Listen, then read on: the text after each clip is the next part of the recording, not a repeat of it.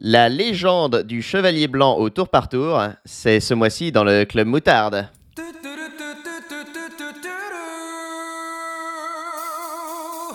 Club moutarde. Club moutarde. Headshot maillot. Club moutarde. Oh yeah, the club of the moutarde. El club del moutardo. Club moutarde. Wow, wow, wow, wow. Oh my god. Ah,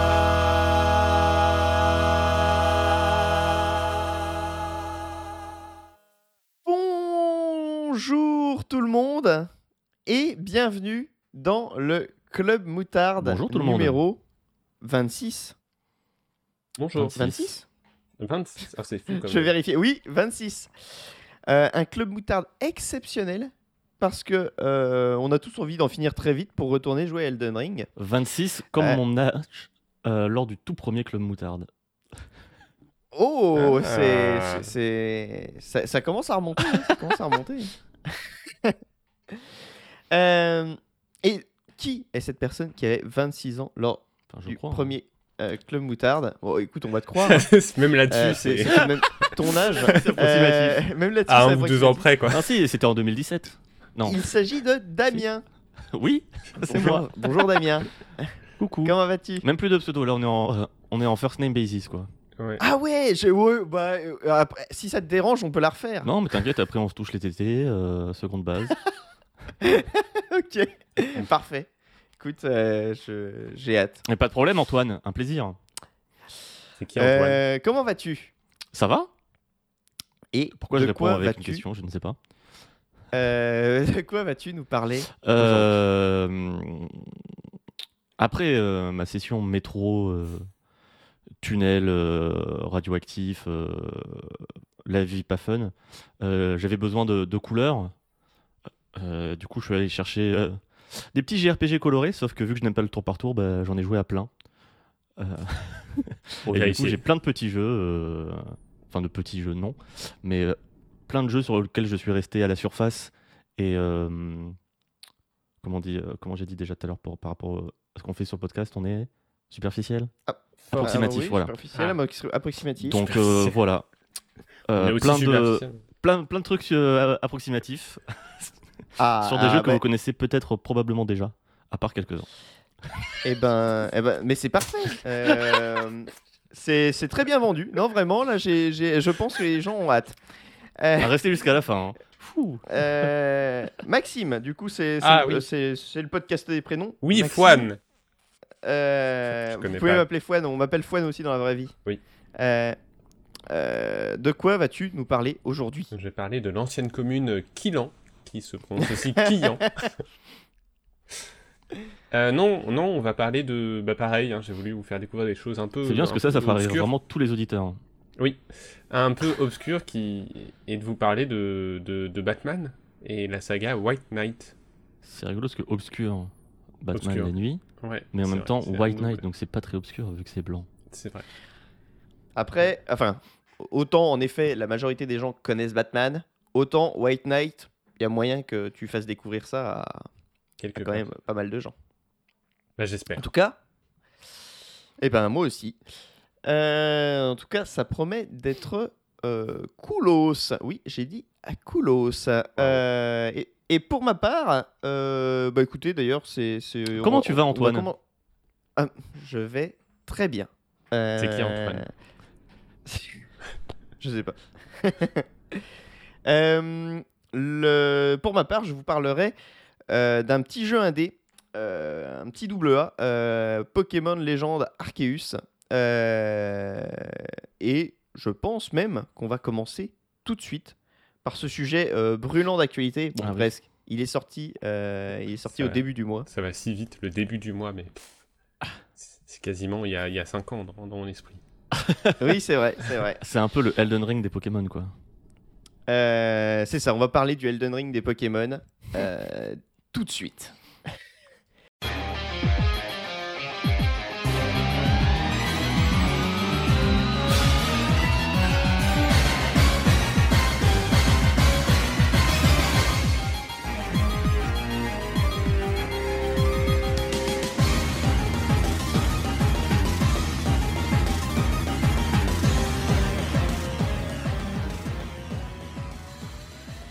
Donc, Pokémon Legend Arceus, je pense que dirais- j'apprendrai euh, très peu de choses aux gens en disant qu'il est sorti donc au début du mois de février 2022.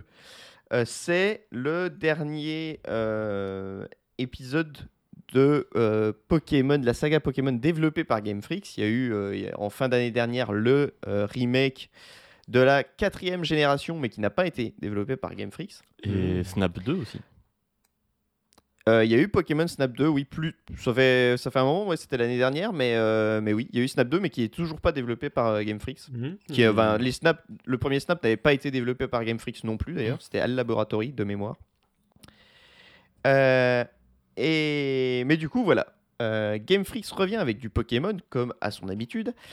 Mais là, alors dans un espèce de format bizarre parce que ça ne ressemble pas du tout au Pokémon habituel. Il n'y a pas de version. euh, il y a, c'est, c'est un, ils ont appelé ça Légende Pokémon Arceus. Dans donc il y a ce sens-là vraiment Je Oui. sais jamais dans quel ordre. oui, oui, oui, oui, c'est ça. Euh, en tout cas, en français, c'est comme, c'est, c'est dans- c'est comme ça. Le, le, et donc, on ne sait même pas si c'est vraiment le, d'un, point de vue de la licence, on ne sait pas si c'est le nouveau standard ou si c'est juste un spin-off qu'ils ont fait. Euh, On ne sait pas du coup comment, vers quoi la série va tendre. Bah, ça fait un Mais peu euh, spin-off en mode si ça se plante, on peut revenir à la- Oui, l'ancienne. ça. Et si ça marche, Je- ça peut servir de base pour Je la suite. pense que c'est c'est totalement euh, l'idée en effet qu'ils ont eue.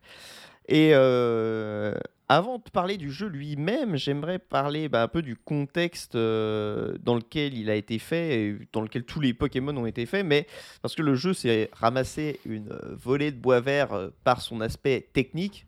Et est-ce qu'on peut blâmer les gens d'avoir dit le jeu a l'air dégueulasse? Non. Parce que en effet, le jeu est techniquement à la ramasse, mais il y a des raisons à ça. Euh, des raisons euh, très bonnes, ma foi, même Enfin, s'il y en a d'autres euh, moins. Pas forcément. Mm. Enfin, ces raisons ne devraient pas exister, mais elles, ça, elles expliquent. ça, dé- ça dépend, ça dépend. Parce que Oui. je sais pas si, as lu le, si vous avez lu l'article de- d'Oscar Le Maire. Ah non, Oui, que mais je savais que t'allais coup- nous en parler. Ça explique, mais ça justifie pas. Je suis Oui, voilà, c'est ça. Ça ça explique, mais ça justifie pas. Enfin, les raisons Oui, expliquent le résultat, mais le fait que ces raisons existent en soi, euh, Oui. Je, non, non. je suis d'accord. En, en gros, je vais, je vais pas refaire tout l'article euh, parce que bah, il est gratuit et consultable par tout le monde, mais en gros, ça parle un peu de l'historique de, de Game Freaks et pourquoi Game Freaks, enfin pas- même pas pourquoi, mais ça, ça, ça parle du fait que Game Freaks reste un petit développeur avec euh, très peu de, bah, de, de, de main d'œuvre à l'intérieur du studio de développement. Euh, alors pourquoi en, en effet, il n'y a pas de raison alors que bah, ils sont en partie propriétaires de la Pokémon Company et donc qu'ils doivent quand même avoir des moyens. Il n'y a pas de raison réelle au fait qu'ils restent petits. Euh, mais, enfin, disons que dans les raisons, il y a euh, les, les, les, les- quand les gestionnaires de Game Freak qui disent que pour eux, c'est pas possible de faire un jeu euh, avec trop de personnes. ce qui s'entend que- aussi complètement. Enfin, quand tu vois. euh, Mm. Oui, oui, voilà, mais c'est sûr, euh, gérer une équipe de 600 personnes, euh, tu vois, c'est. c'est je, je... Est-ce que euh, quand tu as une équipe de 600 personnes qui développe un jeu, pour pouvoir le sortir très vite, euh, bah, je, oh, je suis désolé, hein, c'est c'est pas de l'acharnement, mais c'est vrai que c'est un bon exemple. euh, Assassin's Creed, tu vois, c'est des énormes équipes. Alors qui se relaient parce qu'en effet ils font pas le jeu en un an, ils font le jeu. Enfin à l'époque ils faisaient les jeux en deux ans.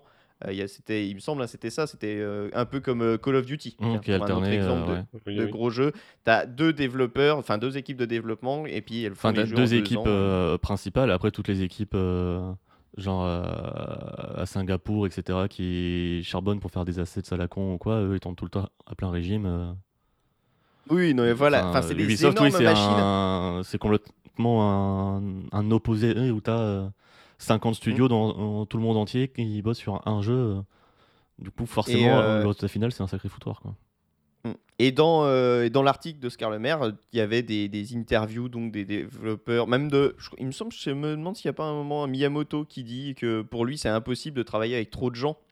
Euh, parce que, enfin, c'est. Et puis c'est compréhensible de faire que tous les gens soient impliqués et comprennent pourquoi ils doivent faire leur travail et tout. Quand tu as une équipe gigantesque, et, enfin, je pense en effet que les mecs qui produisent les assets, comme tu dis, pour euh, divers trucs, ils savent pas forcément pourquoi ils font tel ou tel truc, tu vois. Mais en même temps, tu t'en fous aussi. Enfin, tu fais de la production en chaîne et. Oui, voilà.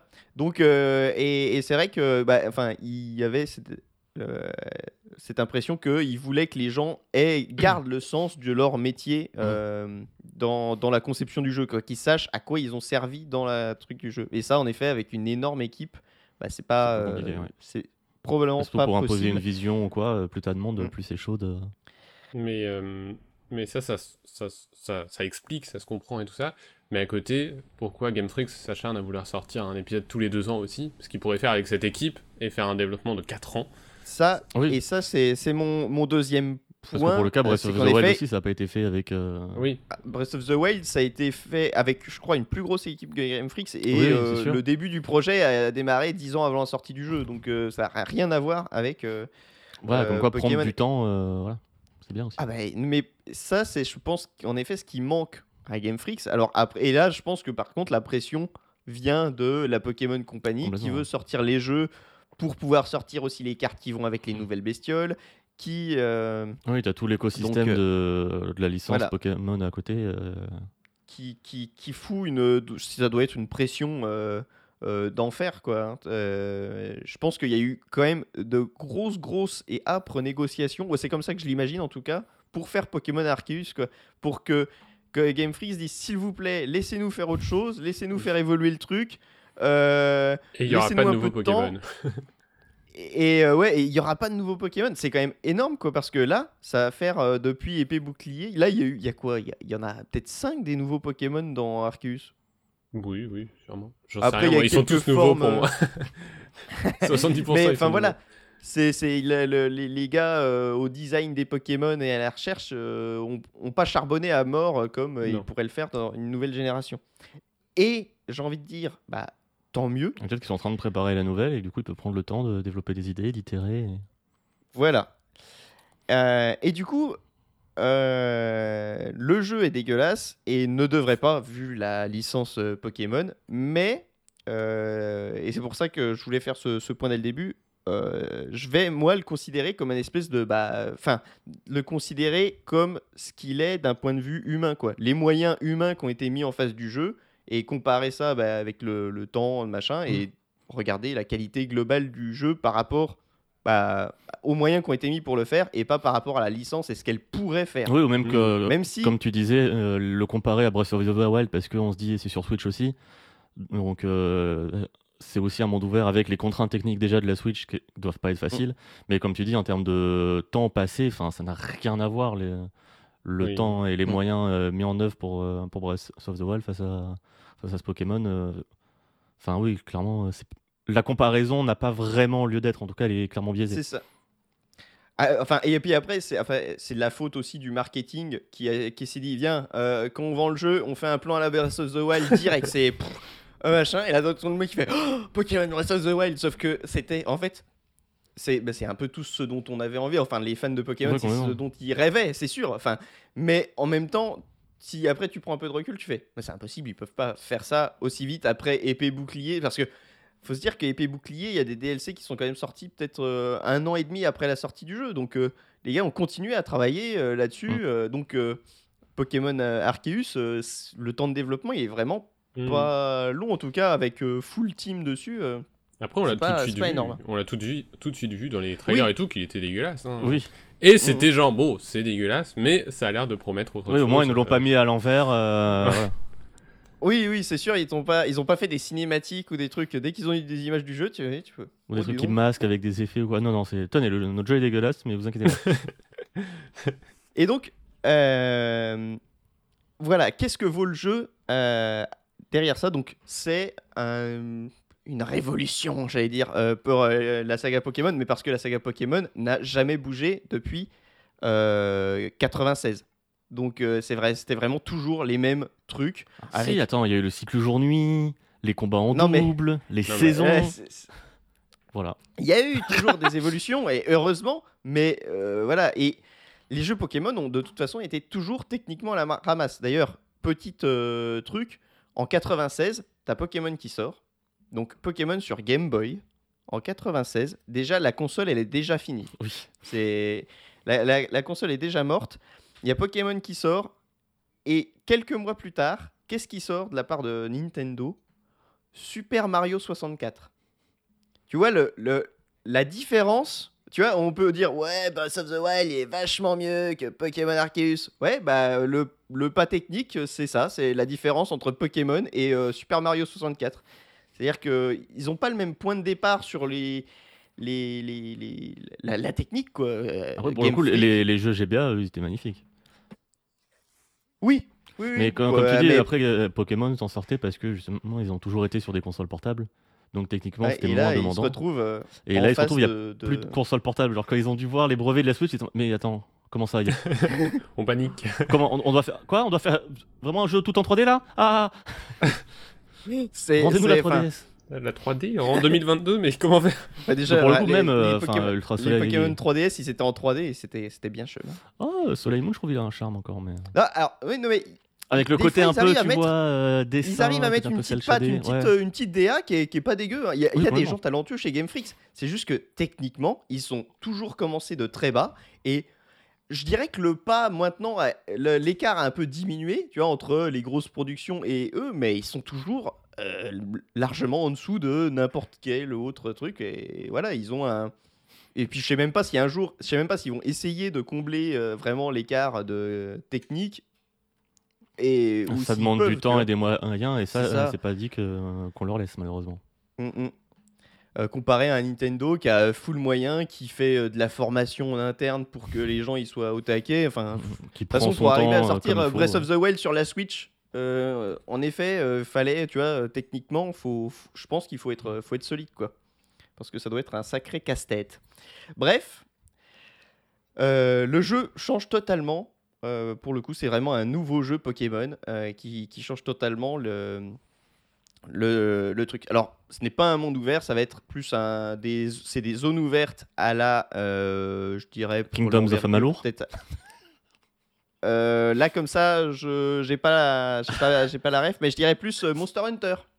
Oui. Ah oui. Euh, T'as un hub central et connu, quand tu même. vas aller dans différents biomes, euh, tout bêtement, pour, euh, pour le truc. Le but du jeu, et ça, ça m'a fait limite presque plaisir parce que ils te disent on te fait un nouveau jeu Pokémon et le but du jeu reste presque exactement le même qu'avant, à savoir compléter le Pokédex. Sauf que là, c'est vraiment dès le début du jeu, ils te disent tu vas devoir compléter le Pokédex. Et c'est en fait la seule. Alors, tu vas avoir des quêtes dans le jeu, des quêtes euh, machin, mais la seule vraie quête, c'est complète le Pokédex. C'est ton but. Il n'y a, a pas d'autre truc. Et euh, en tant que fan de Pokémon, ça a fait marrer qui, qui se disent non, mais de toute façon, le but de Pokémon, c'est ça. C'est pas euh, les badges, les machins, on, s'en- fout. Et euh, euh, là-dessus, ils font aussi un. Enfin, pas, je vais dire un bras d'honneur, c'est- beaucoup dire, mais tout l'aspect compétitif de Pokémon, qui s'est vachement développé avec les générations, là, c'est vraiment aux oubliettes parce qu'il n'y a, plus de- a plus de combat multijoueur. Le seul multijoueur que tu as, c'est les échanges. Non, bon, non, les combats, c'est vraiment sur le côté. Non, non, le but, c'est de capturer les Pokémon. Et ça, ça se retrouve aussi bah, dans le gameplay. Parce que le gameplay est vachement euh, fluidifié. Euh, la- les rencontres avec les Pokémon sont. euh, bah, j'allais dire la Pokémon Go, même pas parce que Pokémon Go déclenche. Pokémon Let's Go, pardon, Mm. déclenchait vraiment une rencontre où tu étais figé dans le, le, con- enfin, le combat avec le Pokémon, la capture avec le Pokémon. Là, tout est. Il n'y a plus de d'arrêt dans l'action. Tu, tu te balades dans les trucs, tu vois un Pokémon, tu lui balances une balle, il est capturé ou non. Et, euh, et c'est ultra plaisant. Euh, vraiment, c'est là-dessus que le jeu, je trouve, euh, bah, en fait, fait tout. C'est la fluidité dans, dans l'action. C'est-à-dire que là où avant Pokémon, tu avais le combat, euh, le, machin gagne de l'XP, machin gagne une attaque, euh, voulez-vous la remplacer par le truc? C'était ultra haché, comme euh, bah, un vieux JRPG, quoi. Et, là, maintenant, tout est plus fluide. Tu, lances la bolt, ça capture un Pokémon, tous tes Pokémon gagnent de l'XP. Si il monte de niveau, tu le vois directement, mais ça te met pas un- une pop-up où tu dois mâcher pour le truc. Ce qui fait que si tu es au milieu de plein de Pokémon, tu peux lancer plein de balls, en capturer plein, ça pète de partout, il y a les petites, les petites euh, étincelles qui pètent, et euh, clac, tu as capturé 4 Pokémon. euh, t'as tous tes Pokémon ont pris un niveau, il y en a un qui a gagné une nouvelle capacité, tu iras dans les menus plus tard pour voir laquelle c'est. Enfin, c'est vraiment. euh, c'est ultra fluide. et en, en fait, c'est vachement agréable de se balader donc dans ce monde et juste euh, de partir à la, à la chasse aux Pokémon. Le... Surtout que c'est une chasse Et sans arme à feu, donc c'est safe. Oui, on, Et on ne tue pas les pauvres personne. animaux non plus. Ouais, bon, enfin, euh, ouais, ça aurait été quand même surprenant que, que, que Game Freak ou que la Pokémon Company dise si, si, euh, on Cette peut buter les machins. Les gens, ils aiment bien Monster Hunter. Vous allez capturer Après- des Pokémon et ensuite vous allez les relâcher pour les tuer. Oui, c'est ça, c'est comme euh, Monster Hunter quand tu captures les monstres pour après aller les défoncer dans une arène. Ouais, c'est vraiment, c'est vraiment le plaisir. C'est aussi comme dans la, la vraie vie, mais euh, Oui, aussi. Mais c'est pour ça que je préfère Ça faire ça avec des, des êtres humains. Euh, ok. c'est Squid Du coup, euh, Je sais pas, j'ai pas vu. euh, et du coup, en fait, c'est vraiment sur ce concept de capture, vu que, comme je disais, tout est basé sur le Pokédex, que euh, le jeu est articulé en fait. Vous allez vraiment vous balader dans les biomes, les petites euh, régions, et capturer tel ou tel Pokémon. Alors, vous êtes guidé par le jeu plutôt, euh, enfin, beaucoup. Oui et non. C'est-à-dire, le début est assez long parce qu'il y a un tuto qui est vraiment Une heure. très long et très chiant. Une heure de tuto. Ouais. Euh, mais euh, une fois euh, passé, même si le jeu vous met bah, toujours les quêtes, les quêtes principales qui va briller à tel endroit, euh, bah vous arrivez dans la, enfin vous êtes dans la première zone et vous pouvez vraiment aller bah, où vous voulez quoi. Là on est vraiment, quand vous êtes dans les zones, c'est vraiment monde ouvert quoi. Bah, la quête principale, même dans les zones, c'est être euh, complètement discrète. Et juste des fois te Oui. mettre un point euh, genre en bas de la map alors que tu commences en haut. La première map, il me semble que c'est un peu ça. C'est genre elle met un point. Enfin, la quête principale elle est au milieu de la map, puis ensuite la, la suivante à la fin. Et c'est tout. Mm. Et du coup, ça te permet vraiment de dire bon, bah avant d'aller faire la quête, je vais tout explorer avant d'y aller. et- Tout à fait. Euh, et, et du coup, ouais, c'est super agréable de pouvoir juste se balader et, euh, voir euh, les interactions avec les Pokémon. Alors, on voit euh, qu'il n'y a pas énormément de budget euh, parce qu'il y, a y a certains types de Pokémon. Il va y avoir les Pokémon qui vont fuir quand ils vont te voir, va y avoir les Pokémon qui vont s'en foutre de toi et donc que tu peux capturer facilement, et ceux qui vont t'agresser dès qu'ils te voient. Passer ça, t'as pas grand chose d'autre. Il y a certains Pokémon qui vont avoir des, des comportements spéciaux, mais c'est vraiment, euh, je dirais, à la marche quoi. C'est pas, euh, t'as pas un Pokémon qui va avoir un comportement bien particulier. Donc euh, ça aurait été très cool, mais je pense qu'en effet, là, d'un point de vue budget, c'est, enfin, d'un point de vue moyen, c'était pas possible pour eux.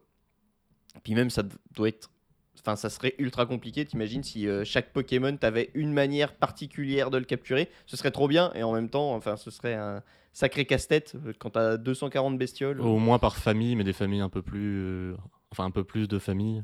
ouais, qui les un peu plus un de petit famille. peu plus. euh, ouais. Mais après, le jeu arrive quand même à être, à avoir des petits moments de, de, je dirais, de génie entre guillemets, des, des petits moments Breath of the Wild-esque, je dirais. Ça avait pas mal tourné un moment, l'histoire du l'euphorie qui vient de soigner. Mm. Donc euh, l'euphorie, c'est l'évolution de Levenar, qui est le Pokémon infirmier dans, dans Pokémon, et euh, bah, Qu'on applaudit le tous les jeu, soirs à vous- 20h, on n'oublie pas. Exactement. Le, dans le jeu, vous pouvez euh, bah, prendre des dégâts. C'est aussi ça qui change beaucoup avec euh, les trucs. Là, les Pokémon vont vous attaquer vous si vous leur envoyez pas votre bestiole en, en combat. Ouais, ils attaquent le dresseur directement, ouais. Ils attaquent le dresseur parce que bah, ils se sentent menacés, donc ils t'attaquent quoi. Logique. Euh, et euh, bah, si vous prenez des dégâts avec l'euphorie et pas loin, bah, il va venir vous soigner et se barrer. Et ça, c'est tout con, mais c'est vrai qu'il y a quand même un effort sur euh, essayer de faire vivre les Pokémon et de les rendre crédibles. Pareil, il me semble que c'était un cornèbre ou un truc comme ça que je, je croise et je vois, il y en a un qui gueule en me voyant. Et là, mais il y en a une. Je sais pas combien qui me sont tombés dessus. Là, j'ai fait. Alors j'ai pris mes jambes à mon cou parce que ça devenait un peu, Comme un peu dans- trop. Comme dans Elden Ring. Euh, Oui, c'est vrai. oui, exactement. c'est pour ça que Arceus c'est le Elden Ring des, des Pokémon. mais non, mais voilà, c'est des petits trucs. Hein, je suis d'accord, ça a été fait dans, dans plein d'autres jeux, mais ça, ça, ça participe quand même largement au, au charme du jeu. Euh, et là-dessus, euh, euh, évidemment, il y a des combats de Pokémon. Vous pouvez, euh, vous allez dresser vos Pokémon, les faire. Ça, pour le coup, ça ressemble beaucoup à ce qui existait avant. et en même temps, été beaucoup remanié parce que Hmm. c'est du tour par tour, mais c'est un tour par tour à la, je dirais, FF10 ou à Seigneur des Anneaux, le tiers âge, pour vraiment citer des jeux que les gens connaissent. Vous avez donc le tour, les tours des Pokémon affichés euh, sur le truc, et si votre Pokémon est plus rapide que l'autre, il, pourrait, il pourra potentiellement attaquer deux fois de suite. Hmm. Vous avez les variations d'attaque euh, puissantes et rapides, justement pour euh, faire plus de dégâts ou pour pouvoir attaquer deux fois de suite, ce genre de choses. Bref, le système de combat, il a été remanié, mais c'est pas non plus. euh, Enfin, ça reste du tour par tour. Ceci étant dit, là où le jeu aussi arrive à vous faire rentrer dans son ambiance, c'est dans la, la, la faiblesse, entre guillemets, la fragilité de vos Pokémon. Euh, parce que le monde est hostile, on vous le dit. Euh, au début du jeu, en gros, il y a un personnage qui dit Ouais, je me suis fait électrocuter, euh, j'ai mis je sais pas combien de temps à m'en remettre. T'es trop fort, toi, vas-y, fais les trucs. Mais donc, le monde est hostile, les Pokémon vous attaquent, c'est ce qu'on a dit. et- L'écriture, c'est pas son point fort. hein, à ce jeu.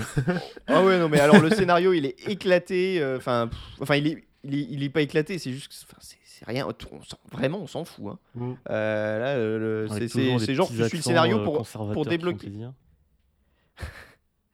Euh, du coup, la... vos Pokémon sont très fragiles et ce qui rend le monde ultra hostile parce que euh, bah, ils vont prendre cher tout le temps, tout le long du jeu.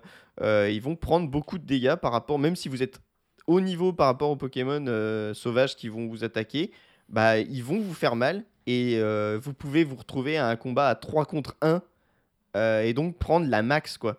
Donc le jeu est pas, alors le jeu est pas dur, c'est- on est, on n'est pas, c'est pas des montagnes de difficulté, mais au moins vous n'êtes pas dans ce monde sauvage en mode où vous vous baladez tranquille. Non non, euh, il peut, ça peut mal se passer. et Parce vous que du pouvez coup, prendre vu cher. que les, les combats sont plus en, en arène close, un peu instancié, tu peux être aux prises avec un Pokémon, un Pokémon et il y a d'autres Pokémon sauvages qui débarquent et qui Alors, viennent te euh, foutre sur la... Non, c'est les, les combats sont quand même instanciés. En gros, quand un combat se déclenche, les autres Pokémon, tu les vois disparaître autour. Mais parfois, en gros, si plusieurs Pokémon te prennent en aggro, là par contre, en gros, si les- le Pokémon veut t'attaquer, euh, bah, tous les Pokémon qui veulent t'attaquer au moment où tu vas lancer le combat seront dans le combat. Donc tu peux vraiment, ouais, euh, euh, y a, dans le jeu, il y a des failles spatio-temporelles qui sont des endroits où tu as des Pokémon euh, énervés qui pop tout le temps. Et ils pop par groupe de 3. si tu déclenches le combat, bam, t'as les 3 sur la gueule et ça peut, ça peut très très vite faire mal parce que, bah, comme on disait, les Pokémon peuvent attaquer plusieurs fois de suite et des fois, bah, ton Pokémon, avant, si t'as un Pokémon lent, avant de pouvoir agir, il va se prendre 3 attaques dans la face, quoi. Mm. Euh, et euh, il en faut un très très résistant pour pas, euh, pour pas mourir à 3 attaques. hein. Du coup, euh, du coup, voilà, c'est pour euh, pareil, ça, ça, enfin, ça marche vachement bien parce que bah, on décrit, ça aurait été vraiment naze qu'on décrive un monde, ouais, c'est, c'est, un monde pas civilisé du tout, quoi. C'est vraiment des, des- des- la nature et euh, les gens craignent les Pokémon et ça aurait été naze que, bah, toi, tu ne craignes pas du tout les Pokémon. Oui. Donc, euh, donc voilà, après, bah, comme, euh, comme le dit Max, euh, le jeu a des, des- des points faibles. hein. On a parlé de la technique tout à l'heure, mais l'écriture, et, enfin, le, le- tout, tout le scénario est vraiment. euh, J'ai j'ai même pas envie de dire que c'est nul, c'est inexistant quoi. C'est enfin, C'est prétexte. C'est inexistant, mais quand ça existe, euh, c'est chiant. hein. Alors, après, c'est vrai qu'il y, a- bah, y, a, y a beaucoup de personnes, dont toi, Max, qui, qui euh, m'avaient dit que vous trouviez ça long. Moi, c'est vrai que, enfin, je non, pourrais. en gros, ouais, le, le tuto, l'intro, là, de une Ah, heure, le tuto est long, ça, insupportable. ça- Et la fin, le dernier acte, une fois que t'as fini la cinquième région, ouais, t'as as une heure, une heure et demie de, de petits combats et qui alternent avec des gros, des, des grosses cinématiques. non, des, juste des séquences de dialogue euh, longues, quoi, que tu peux pas skipper. Et, euh, bah, toi, tu m'as dit non, ça va par rapport à Persona 5. Genre, oui, par rapport à Persona Ah, 5, voilà, c'est on est d'accord. On est d'accord. Moi, j'ai des arguments. Mais en même tout. temps, euh, c'est tellement moins intéressant que. Ah bah oui, oui, non, mais oui, je, suis- je, je, je suis d'accord. J'avais pris Persona 5 parce que c'est un JRPG aussi, hein, je veux dire, on est totalement, c'est le, le même genre de jeu. même- tu captures les, les personnages. Euh, mais, euh, mais du coup, ouais, euh, le, pff, voilà, l'écriture, Il y a, y a- y a toujours des petites euh, flamboyances dans les Pokémon avec des, des personnages qui vont te dire des répliques qui te font rigoler, mais qui te font, qui te font souffler du nez. Mais c'est tout, quoi. Tu en as une petite dizaine dans tout le jeu, il faut aller les chercher, quoi. C'est pas, pas forcément dans le scénario. hein. T'as toujours les vieux poncifs un peu débiles euh, du, de, de Pokémon. Euh, L'espèce de. Toujours les deux teams rivales euh, et qui ont des, des objectifs complètement. Enfin, des, ou des, des façons de penser complètement aberrantes. Enfin, ça, ça ne change pas. Euh, ils ont gardé ce, ce- ce côté-là. Bon, ils auraient pu s'en passer, mais voilà. Au moins, faut se dire qu'ils n'ont pas pris de temps pour l'écriture et qu'ils ont pris plus de temps pour le gameplay. Et c'est ça qui fonctionne. Oui. Donc, euh, tant mieux. Et d'ailleurs, il y a même, puisque tout ça forme un, un tout qui fonctionne plutôt bien, la capture, les, les combats et tout, euh, le Pokédex à compléter est plutôt fait de manière assez... C'est une bonne carotte, quoi. Il y a aussi même de l'infiltration, qui est genre toute basique, mais qui, pareil, fonctionne euh, très bien. Pour, euh, justement, pour la capture et essayer de, de prendre les Pokémon à, revers pour, pas pour les capturer plus facilement. Et, et tout ça forme un petit truc où je suis genre, ah, il y a de l'infiltration dans Pokémon, et c'est pas de l'infiltration scriptée ou, ou un truc comme on aurait pu avoir en 2D, non, c'est vraiment, euh, ah, on est dans les hautes herbes, et là, faut être discret, et c'est plutôt chouette. Ouais, ouais, totalement. D'ailleurs, en parlant de ça, euh, vu que le but du jeu c'est la capture de, enfin la, complétion du Pokédex, ils ont vraiment fait un système où euh, pour avoir toutes les infos d'un Pokémon, c'est pas juste le capturer. Tu as des objectifs de Pokédex à remplir et c'est donc ça, c'est différent par espèce. Euh, par exemple, bah, euh, euh, capturer ce tel type de Pokémon sans qu'ils vous surprennent, enfin sans qu'ils vous voient. D'autres Pokémon, ça va être qu'ils utilisent le style rapide. Et donc ça marche même si d'ailleurs c'est pas vous qui faites le style rapide, si c'est le Pokémon en face qui fait le style rapide, et ben ça va compléter les objectifs de votre Pokédex. et Tout à l'heure, vous parlez de Monster Hunter. Il n'y a pas un peu ce côté où faut tu vas essayer de capturer le même Pokémon genre euh, 40 fois C'est pas un Si. peu. Bah, l'idée du Pokédex, moi je trouve, elle est, elle est sympa de mettre plusieurs objectifs pour compléter la connaissance sur un Pokémon. Hmm Dans Oui, l'exécution, oui, c'est un peu genre. En fait, faut pas le capturer 40 fois, c'est c'est un peu toujours soit en capturer, soit en battre. Allez, 4 fois euh, chacun ou 8 fois chacun. Et... Oui, du coup, ça devient un peu automatique et c'est moins. euh, là, c'est un peu moins. euh, comment dire, crédible, enfin. Oui. Ça aurait pu, ça aurait pu être euh, vachement mieux parce que ça aurait pu, pareil, comme je disais, ça aurait pu être vachement plus différent Mm. par espèce. Là, tu sens quand même que tu as des. Bah, les, les, les Pokémon bébés, ça va être. Enfin, les, les Pokémon un peu fragiles, faut les prendre par surprise, machin. Les, les Pokémon bourrins, bah, faut les voir faire des trucs bourrins. euh, Après, je sais pas, hein, je suis pas chercheur en, en sciences animales, mais peut-être que c'est comme ça. hein, pour, pour étudier les mouches, euh, t'en écrases 8 et comme ça tu les connais mieux, tu vois. Mais l'idée de, de devoir interagir plus avec les Pokémon pour mieux les connaître est quand même sympa. Même si. Ouais, ouais. Mais Du coup, oui, ça crée plein de problèmes parce qu'il faut créer des manières euh, Ouais, cohérentes et logiques forcément- d'interagir avec chaque Pokémon. Et euh, waouh, ça crée une masse de taf, euh, voilà quoi. Mais euh, enfin, moi, j'ai trouvé ça reste cool, même si j'ai été déçu par le fait qu'il faille quand même capturer au moins une fois le Pokémon pour qu'il soit dans le Pokédex. T'es obligé de le capturer au moins une fois, alors qu'au début, je me disais, ah, mais en fait, t'es plus obligé de capturer le Pokémon. Hum, tu peux juste les genre observer. euh, Et ça, j'aurais trouvé ça très cool. Que juste tu puisses observer et faire en sorte d'agir avec les Pokémon pour pouvoir les étudier. Ça aurait été mieux, je pense. Et en quel cas, tu peux jouer à Africa sur PS3. Écoute, c'est noté. Qui n'est qu'en japonais, par contre, non? Euh, je crois pas, je sais plus. Eh ben, ce sera une info approximative. Euh, mais donc voilà tout ce que je voulais dire sur Pokémon Arceus. J'ai vraiment beaucoup aimé mon aventure. Ça, en fait, ça fait extrêmement plaisir de voir un Pokémon qui vraiment est un nouveau jeu et euh, qui réussit dans son gameplay. Il y a plein de choses perfectibles, mais au final, on passe quand même un bon moment euh, sur le jeu. Et puis j'ai envie de dire, alors c'est trop cher pour ce que c'est au final, parce que bah, c'est un Pokémon, c'est vendu 60 balles. Je pense que, enfin, tu vois, euh, on demanderait pas, enfin, ce serait pas 60 balles un double A. Et là, euh, concrètement, tu as, un, un gros double A, euh, tu vois, et donc tu payes la licence en plus. Quoi. Après, c'est quand même un, un très bon jeu et vous pouvez y passer euh, bien assez d'heures pour euh, rentabiliser, entre guillemets, vos 60 euros. Et non, hein, il est- Donc- existe bien en anglais Africa. hein. Ok, ouais, ouais, non, mais j'ai confondu, pardon. Donc, euh, donc voilà, Euh, moi ça me fait très plaisir. Ça, j'espère, enfin, vu qu'apparemment il a très bien marché. Oui. euh, voilà, j'espère que c'est un- le début du renouveau et un nouveau point de départ, mais qu'on n'est pas parti pour encore 10, enfin 20 ans de ça pour ensuite faire autre chose. Voilà, faut qu'ils arrivent à essayer de se renouveler plus souvent, mais j'ai enfin j'espère que le, le- le résultat fera qu'ils se disent ah bah oui attendez on peut faire évoluer la licence, ça se vendra quand même. Euh, Peut-être qu'ils peuvent euh, aussi créer une sorte d'alternance euh, avec Hmm. deux équipes qui peuvent prendre le temps du coup. Bah déjà faire développer les remakes Oui, bon, les par, remakes, oui, ils peuvent euh, les faire par- faire par d'autres personnes. Ça, de, de dev, ça, ça ça aurait dû être l'évidence depuis le début. Mais genre, une- là, peut-être qu'ils bossent sur une génération, pendant qu'à côté, euh, ça développe aussi la suite Bah, de toute avec façon, deux équipes, comme tu disais, l'exemple de Call of, ça peut- Il y a, y toujours deux équipes euh, de dev de Game Freak, c'est l'article de d'Oscar Lemaire qui me l'a appris, mais la deuxième en fait elle ne travaille pas sur Pokémon, justement pour que euh, les gens puissent s'aérer la tête. oui, oui, c'est ceux qui font Tembo, The Badass Elephant et compagnie. Quoi. Et euh, alors oui, les jeux qui sont sortis de Game Freak autres que Pokémon ne sont pas des, des merveilles, mais bon bah encore une fois hein, les moyens, c'est ce qu'il y a c'est que tu te dis ouais Game Freak c'est énorme, mais en fait non c'est pas énorme donc euh, donc ils font ils font avec ce qu'ils peuvent, mais eh, si euh, sortir de Pokémon pendant X mois leur permet après d'arriver pour mettre des nouvelles idées dans un Pokémon Arceus, euh, faites. Ah oui, je pense que ça va faire du bien. Si euh, tu bosses sur Pokémon depuis 96, j'imagine qu'il y en a qui doivent.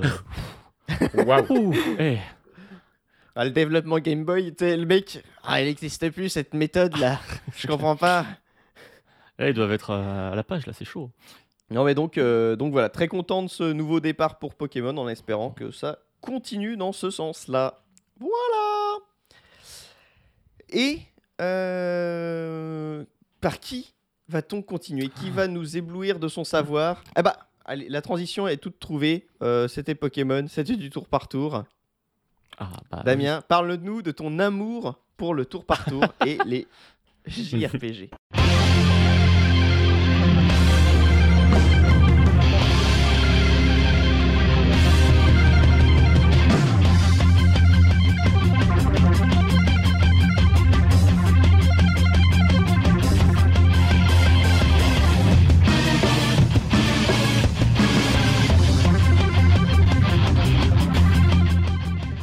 Bah non, justement. Enfin, euh, Bah non, Non. non, j'ai décidé de changer de sujet. Je vais pas en parler.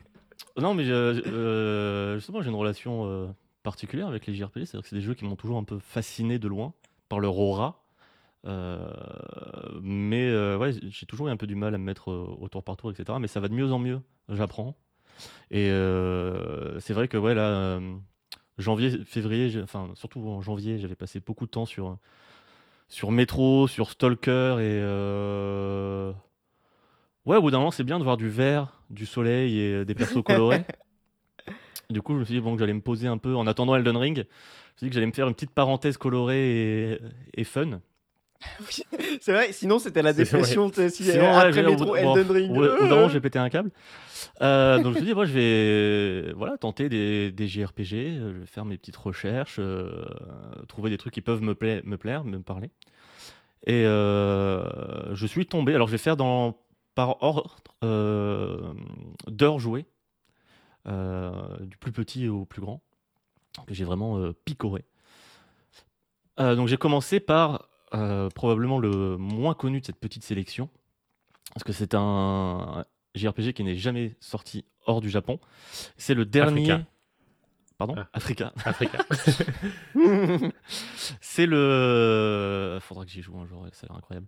Euh, C'est le dernier jeu Squaresoft sorti sur euh, Super NES, qui est sorti en 1996. Euh, donc, déjà, quand même bien tard hein, sur la durée de vie de la Super NES. Totalement. Même année que Pokémon. Même année que Pokémon, Et- que Super Mario Et 64, que Mario 64. que Et Tomb sûrement Raider, un Batman, quelque part. euh. et deux, deux ans avant euh, Half-Life. Euh, voilà. C'est pour, pour l'histoire. Du coup, la même année aussi que Duke Nukem 3D. Bref. Et Euh, euh, 26 ans avant euh, Elden Ring. Et 25 ans avant euh, The Matrix Resurrections. Ok. Ça n'a plus Allez, aucun on, sens. on enchaîne. On Euh, enchaîne. donc c'est un c'est un JRPG qui profite justement euh, d'être sorti aussi tard sur Super NES parce que le jeu est putain de magnifique. Euh, tu sens que bon Square ils ont développé quelques jeux en mine de rien sur, euh, sur Super NES. Ils avaient un petit peu d'expérience sur la console et euh, vraiment les, sprites des monstres en combat ils sont ultra détaillés, super jolis. Les sprites des, de nos persos ici sont détaillés. Il y a beaucoup beaucoup d'animations en combat. Ça m'a vraiment euh, ça m'a vraiment surpris. Surtout quand on compare au, FF où les sprites des combats, au final, les animations sont assez sommaires. Euh, là, ça reprend la même présentation euh, vue de côté, mais avec euh, vraiment beaucoup de détails. Et en plus, artistiquement, le, le jeu a, a vraiment une sacrée gueule. euh, on est dans un univers un peu euh, fantasy, un peu classique, mais avec un, un côté qui rappelle limite euh, les, des influences des livres dont vous êtes le héros, voilà, qui va chercher dans de la vieille fantasy un peu occidentale. euh. et quand les Japonais mettent leur main dessus, ça donne souvent des trucs assez stylés. Et euh, je crois que j'ai pas dit d'ailleurs comment s'appelait ce Comme jeu. Dark Souls. J'ai pas donné le nom du jeu. Depuis le début. Mais Euh, moi, j'étais en train de chercher. De quoi il parle? Euh, Oui, c'est euh, le jeu s'appelle donc. Alors, pardonnez. J'ai cru que je l'avais pas entendu. moi aussi, j'étais en, mode. tout, euh, tout le sujet sans dire le nom. Incroyable. putain, mais je- en fait, ça me rassure. Je me dis, putain, mais t'écoutes rien. Moi quoi aussi. C'est- Vraiment, je, m'en voulais. Je me dis, mais. Et je vous ai pas demandé en mode genre, non, pire. vraiment, fais un C'est effort. le, le test. Mais oui, non, mais pareil. Donc, bon, pardonnez mon, ma prononciation euh, japonaise euh, hasardeuse, mais c'est Rudora no Hiho, euh, traduit euh, sommairement euh, par une fantrad par Treasures of the Rudras, euh, R-U-D-R-A. Euh, Fouane vous mettra le titre dans l'article, comme ça vous n'aurez pas Je le mettrai en japonais. Comme ça. Voilà, bah, tu pourras, change. mettre les deux, puisque de toute façon, le titre euh, en anglais n'est pas officiel, puisque le jeu n'a jamais eu de Oui, traduction euh, officielle. Et euh, la particularité de ce jeu que- qui m'a fait me dire, hé, attends, je vais peut-être euh, essayer d'y jouer, outre euh, sa gueule et sa DA vraiment euh, qui m'ont beaucoup séduit, c'est il y a le- son système de magie qui est très marrant, qui fonctionne en fait avec des, des mots. Et euh, un peu à la Magica, en un sens, où, où tu fais des combinaisons de, de mots pour faire des, des sorts à effets différents. Et euh, Il y a ça dans Eternal Darkness aussi, je crois. Ça n'a rien à voir, possiblement. mais c'est pareil. Ah bon? Il me semble la magie dans le, Eternal le- Darkness. le survival. euh, Ouais. Ok, peut-être. Euh, ou en gros, quand, donc là dans le jeu, les magies s'appellent des mantras. Et euh, tu peux en rajouter toi-même à la main euh, pour faire des, combinaisons. C'est-à-dire, par exemple, dès le début du jeu, tu vas voir dans ton livre de mantras tu vas avoir l'EF, L-E-F, c'est à chaque fois en, trois lettres, qui va te permettre de. Non, c'est pas à chaque fois en trois lettres en plus, pourquoi je dis ça Qui va te permettre de soigner et, et tu vas avoir, de soigner un allié. Et tu vas voir que tu as aussi le sort Lef-Na, donc le sort Le- Lef auquel tu rajoutes Na, N-A, qui permet de soigner tous les alliés. Et du coup, tu dis, attends, ça veut dire que si je rajoute Na à un, mot, à un sort, ça va faire le- l'effet à. euh, ça va faire un effet de groupe en fait. Et donc, tu vas voir que tu as aussi l'effet, le sort IG, IG, donc pour euh, faire des dégâts de feu. Du coup, tu dis, attends, je vais rentrer euh, à la main Igna, et ça va en effet te donner le sort de feu de groupe. Et ça, ça va être tout un truc comme ça qui va te permettre, tu vas apprendre des, des nouveaux suffixes ou des nouveaux préfixes en parlant à des PNJ, etc. Et tu vas pouvoir faire des grosses, grosses combinaisons euh, de euh, 30 caractères pour faire des, des effets de ouf.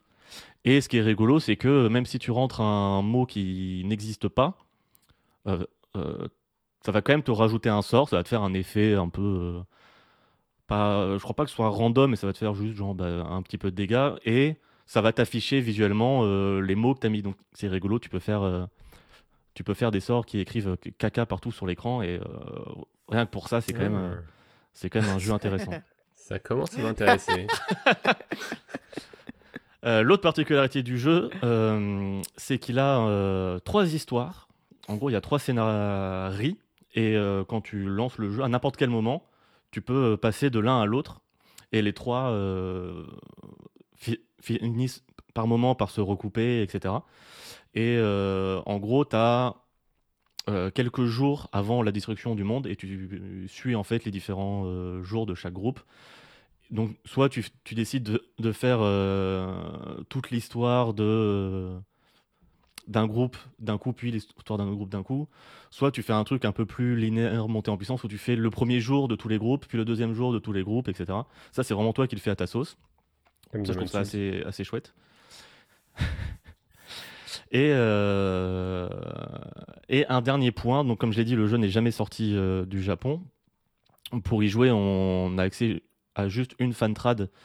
Euh, Il n'y a qu'une seule- qu'un seul projet de fan trad qui, est- qui a été terminé. C'est une fan trad qui est assez vieille, je crois, de 2004 ou de 2006. Et il y a un point que j'ai envie d'aborder qui m'a un peu refroidi quand je suis tombé dessus. Euh, je suis pas tombé dessus en jeu, mais je suis tombé dessus sur les vidéos qui en parlaient. Il y a- a une vidéo qui parlait de, de cet- aspect euh, précis.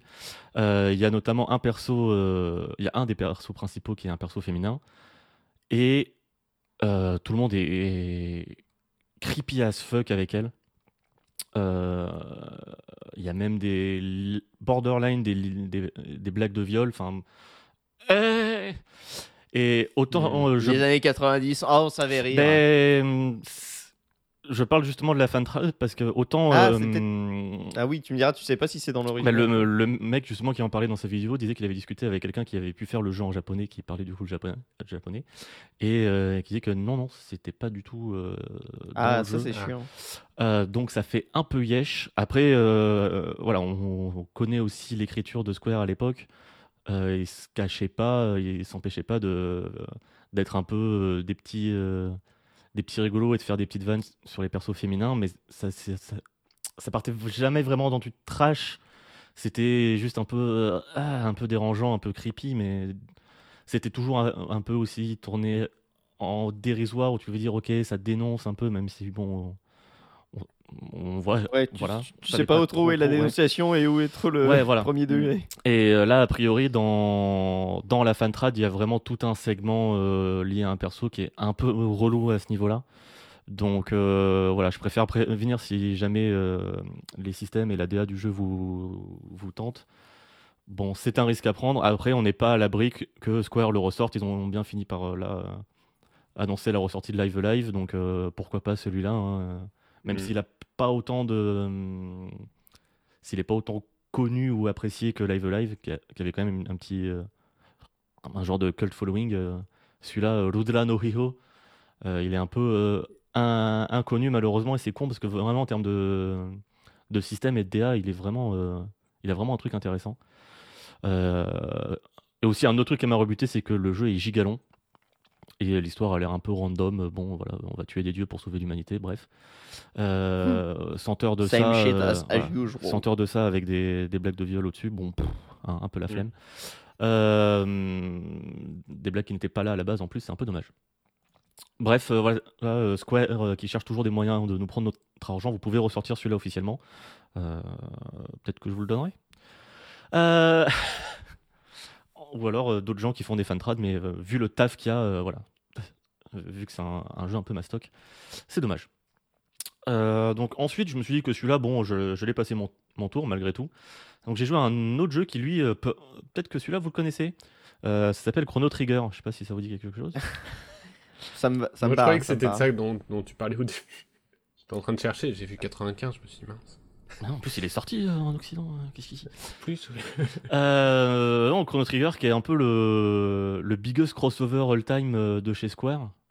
Avec, euh, avec du Yoshinori Kitase, avec euh, Yasunori Mitsuda et Uematsu à la composition, euh, avec les dessins de, de l'autre, là, de Toriyama. Pardon, Comment j'ai manqué de respect. Pour Kazak, pour Kazak. L'autre. Ouais, surtout qu'il mérite pas quand même. Non, après, euh, je suis pas, euh, son- je pas vraiment très fan de son style, mais euh, je, Ah oui, non, mais ça tu. Mais bon, euh, voilà, gros, gros respect malgré tout. Euh, non, parce que je- son nom m'a échappé, et du coup, je me suis dit vite, il faut que je meuble avant que je le, re- je le retrouve, et j'ai pas trouvé euh, de meublage plus respectueux que ça. Désolé, mince. euh, Toriyama-san, Sumimasen. Euh, Oh là là, oh là là. Tu te lances dans des trucs. Bon, je vais pas m'épancher euh, trop longtemps sur Chrono Trigger. Lui, pour le coup, ce qui m'a tenté, c'est le fait que il a la réputation d'être ultra bien rythmé et court. Genre, tu peux le finir en 20-30 heures euh, max. Et euh, vraiment aucun temps mort. pas, de ces longs moments où tu es paumé sur une world map en mode euh, faut que j'aille parler à plein de PNJ random sur tous les, tous les villages en espérant trouver la suite de l'aventure. Le système de combat aussi est rigolo. On n'est plus euh, vu de côté, on est vu de dessus comme euh, sur la world map, enfin comme sur, le, sur la map euh, dans les niveaux quoi. Et euh, il y, a- il y a une notion de, gestion du placement, notamment des ennemis où tu peux faire des attaques euh, de zone. Et évidemment, c'est mieux de faire des attaques de zone sur plusieurs ennemis. Et euh, l'idée, c'est donc d'attendre que les ennemis se déplacent et soient paqués pour euh, faire les dégâts de zone. Ce qui, dans l'idée, est cool, mais euh, dans les faits, ça demande juste d'attendre. Euh, donc ça te C'est un peu random, ouais. Ouais, déjà, c'est un peu random parce que tu n'as aucun contrôle sur le déplacement des ennemis. Et c'est pas du tout une mécanique qui te rend proactif. Au contraire, tu es juste en mode bon, j'attends, j'attends. Sauf que quand tu attends, bah, la barre des, d'ATB des ennemis se remplit. Donc ils vont te taper. Donc tu es en mode bon, en fait, euh, je m'en fous. Donc dans les faits, je trouvais ça un peu dommage.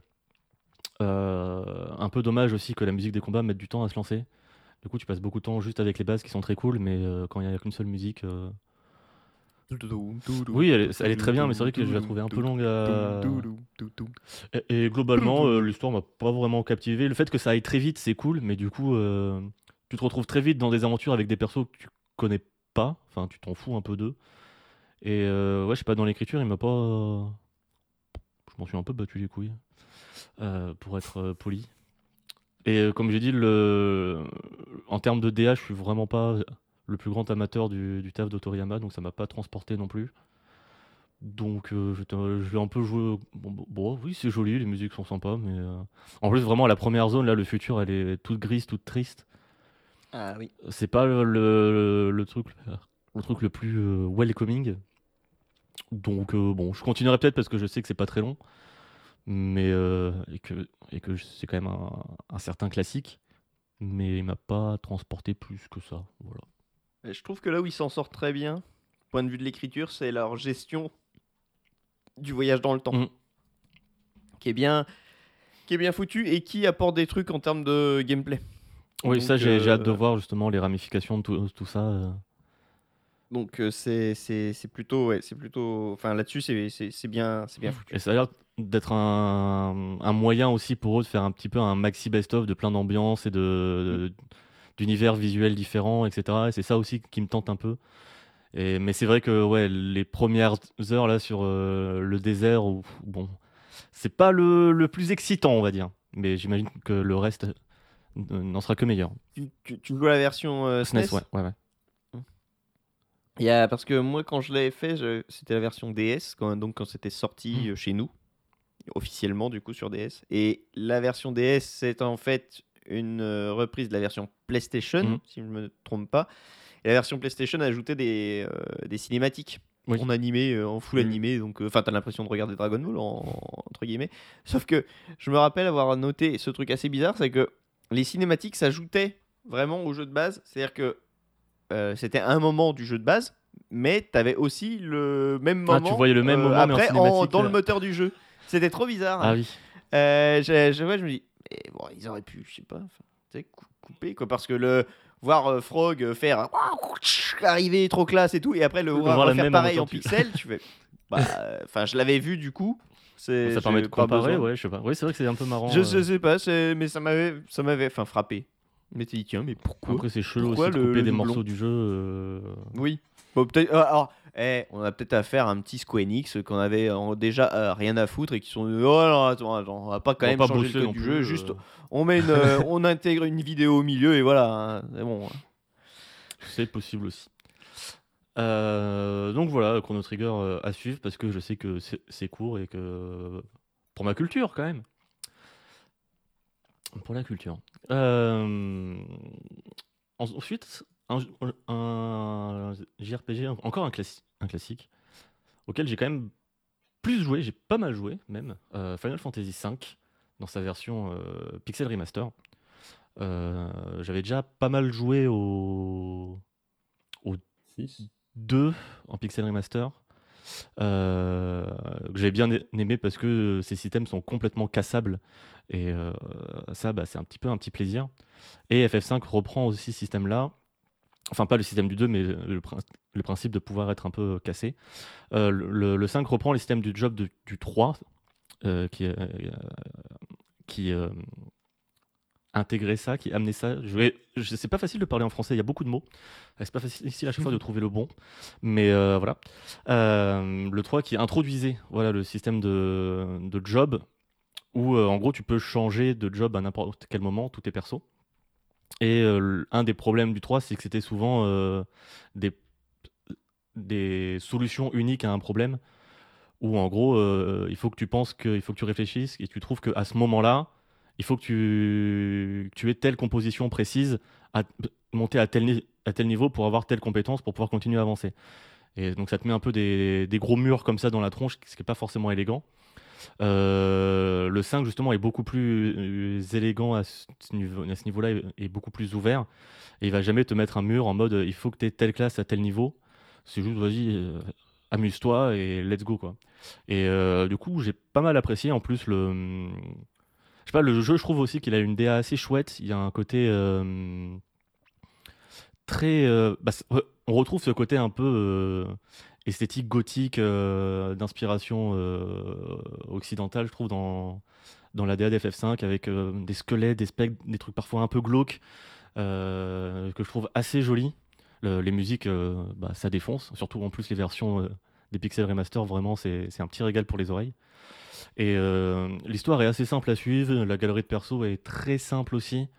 Euh, on, s'éloigne un peu de, du, du, 4 qui avait amené un côté très narratif, euh, un peu, un peu parfois tire-larme, un peu grossier. où je comprends qu'à l'époque c'était c'était nouveau et c'est très cool. Mais c'est vrai que l'écriture du 4, bon, elle est quand même un peu lourde. là, dans le 5, c'est vas-y, pars à l'aventure, on s'en fout. et ça marche très bien. C'est complètement ça marche très bien justement avec ce système de job que tu peux vraiment exploiter pour, faire, pour créer ensuite des, combinaisons de, classes comme tu l'entends avec des, des, skills qui synergisent ensemble. Euh, là, je te racontais fois que j'avais mes persos qui pouvaient avoir euh, le coup euh, qui permet de donner 4 coups à chaque fois qu'ils attaquent et combiné avec le dual wielding, donc le fait d'avoir deux armes en fait, à chaque, à chaque fois, il tapait 8 fois. Bon, c'est fort. Après, je l'ai enlevé parce que c'est quand même très long quand tu as deux persos qui à chaque fois tapent 8 fois euh, sur les combats random. Eh, c'est long, hein Parce qu'en plus, il n'y a pas de truc où. Il y, a des FF qui font ça où euh, quand, tu, quand un perso tape plusieurs fois un mob et qui tue le mob, ensuite, bah, le mob meurt et il tue les autres. Là, non, non, c'est vraiment, il s'acharne 8 fois sur le même mob, même s'il est mort après deux coups sur le cadavre. Ouais, du coup, c'est vrai que c'est un peu long, mais c'est rigolo de pouvoir se, se, bidouiller ces trucs comme ça. Euh, donc, ouais, j'ai pris pas mal de plaisir sur ce, sur ce FF5. Et en plus, j'ai pu découvrir enfin euh, le Battle on the Brick Bridge euh, en contexte. Et c'était quand même un sacré plaisir. En plus, là, dans. Je me demande où ça se passe. Ah, dans un grand pont. en plus, dans cette ah, version du thème, il y, y, a des petites envolées cuivrées là qui. Ouh quel plaisir. Euh, d'ailleurs, euh, euh, une petite, petite parenthèse justement sur les musiques des, des FF Pixel Remaster. Square est tellement au taquet pour les takedowns sur YouTube, c'est un truc de ouf. genre, les vidéos durent pas un jour. paf, elles se font strike. Donc, je, sens, je les sens venir à sortir un, un coffret en Blu-ray musicaux comme ils font à 200 balles pour avoir la compile. merci Square laissez-nous profiter quand même de, euh, de votre bon travail quand vous en faites. Merci. Et ça arrive, c'est pas tous les jours. C'est pas tous hein. les jours qu'ils bossent euh, et, que ça fait un truc bien. c'est pas tous les jours qu'ils bossent. C'est ce qui est terrible, c'est que c'est vrai. Non mais tu sais, qu'il y a qui met de l'amour quoi. Ouais. Oui, qui a, euh, une vraie volonté de bien faire les choses. Mmh. Parce que vraiment, les, musiques des Pixel Masters, c'est un sacré délire. Il y, a certaines fois où, certaines pistes où je trouve le résultat joli, joli mais ça rend moins bien dans le jeu parce que c'est un peu adouci. Il n'y a pas les, grosses basses des midi euh, de l'époque, tu vois, le truc qui va vraiment te percuter. Là, il y a pas mal de trucs avec euh, des instruments plus doux, avec de des, des violons, de la harpe, des hautbois, genre vraiment FF3, les musiques au hautbois, mais oh là là là là, quelle dinguerie. Euh, sauf que bah, j'ai pas envie de jouer à FF3 pour les entendre, donc euh, hein Voilà, merci, bisous. Et donc, donc FF5, euh, c'était très chouette. Euh, là, j'ai un peu, j'ai un peu arrêté d'y jou- d'y jouer quand justement j'avais atteint le moment où j'avais plein de classes un peu, un peu rigolotes, un peu pétées. Parce qu'au final, je, bah, je crois que j'y jouais surtout pour ça, pour faire monter mes classes. Et au bout d'un moment, bon. Pour jouer à la poupée. Ouais, voilà. Et un peu euh, essayer de casser le jeu. Quel plaisir. Oui, c'était rigolo. C'était rigolo. Euh, euh, le problème, c'est qu'il me reste encore euh, 40 heures et bon, un peu la flemme à force. Euh, et le dernier, le meilleur, du coup, parce que c'est celui auquel j'ai le plus joué. Euh, non, ça ne veut rien dire. Mais euh, le, le JRPG qui m'a le plus surpris, en tout cas. Et le C'est Seigneur des Anneaux, le tiers-âge. Ah, j'avais spoilé avant. J'avais Tu, spoilé. tu l'avais nommé, en effet. Euh, sorti en 2004 sur GameCube, PS2, Xbox, et il y a même une version GBA. Euh, le tiers-âge, c'est vraiment la trilogie de films, euh, mais, mais qui, euh, qui se passe juste après, c'est-à-dire tu suis les persos qui vraiment suivent les événements du film littéralement, qui sont juste derrière tout le monde, et qui sont, Euh, on arrive, on vous rattrape. Euh, avec un, des, des personnages marquants, hein, comme euh, le fameux Beretor, l'elfe Idrial, et Aoden, et les Ghosts, Adod le nain, ou encore Morwen. Alors, Beretor, je me demande, je dis peut-être une connerie, mais je me demande si c'est pas un vrai personnage de Tolkien.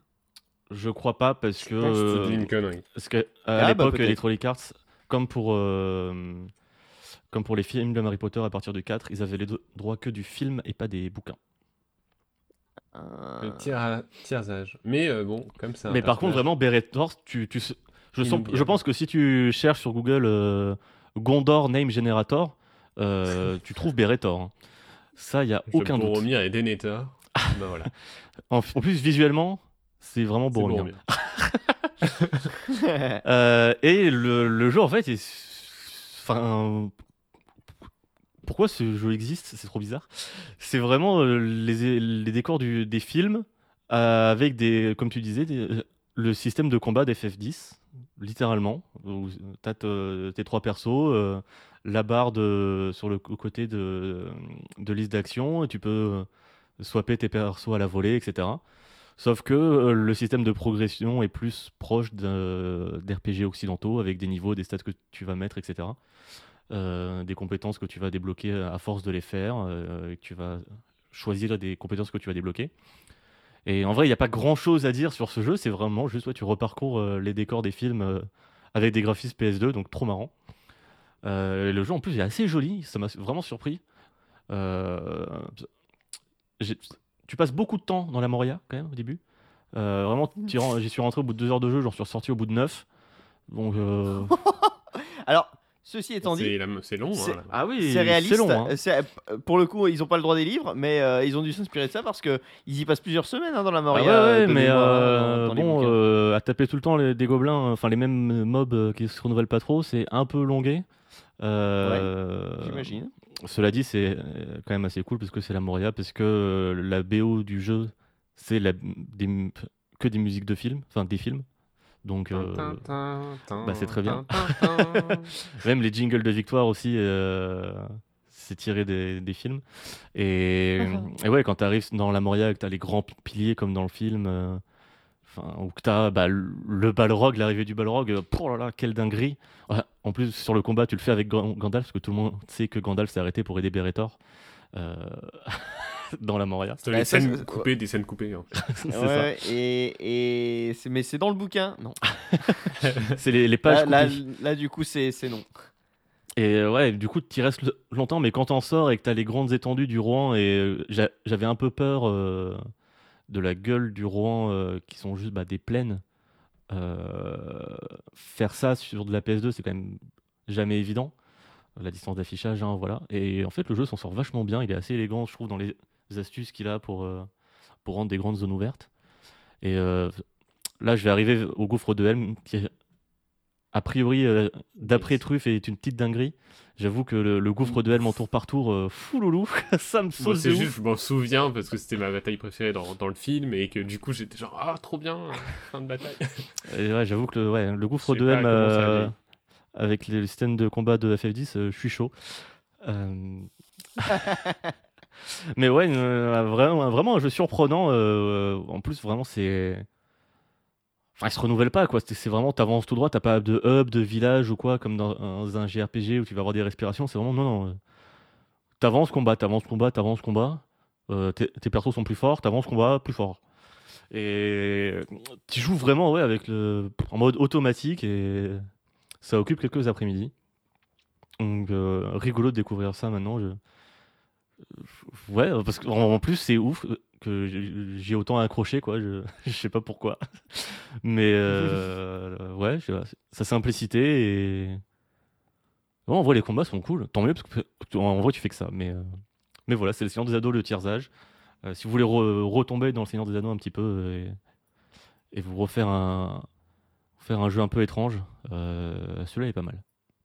Retomber dans le Seigneur des Anneaux sans pour autant se refaire la trilogie. Oui, voilà, trouver un autre moyen. Enfin, tu l'as refait un peu De parce que vraiment, euh, le- tu te refais la trilogie mais en graphisme PS2 et en plus les cinématiques, c'est des montages euh, de scènes des films avec Gandalf qui, qui dit ah vous êtes vous êtes juste derrière nous, continuez, vous allez nous rattraper. Mais non, jamais. Euh, et ouais, mais du coup, c'est jeu, marrant. euh, ouais. Si, mais faut pas oublier, je, je spoil quand même, mais le boss de fin, Mhm.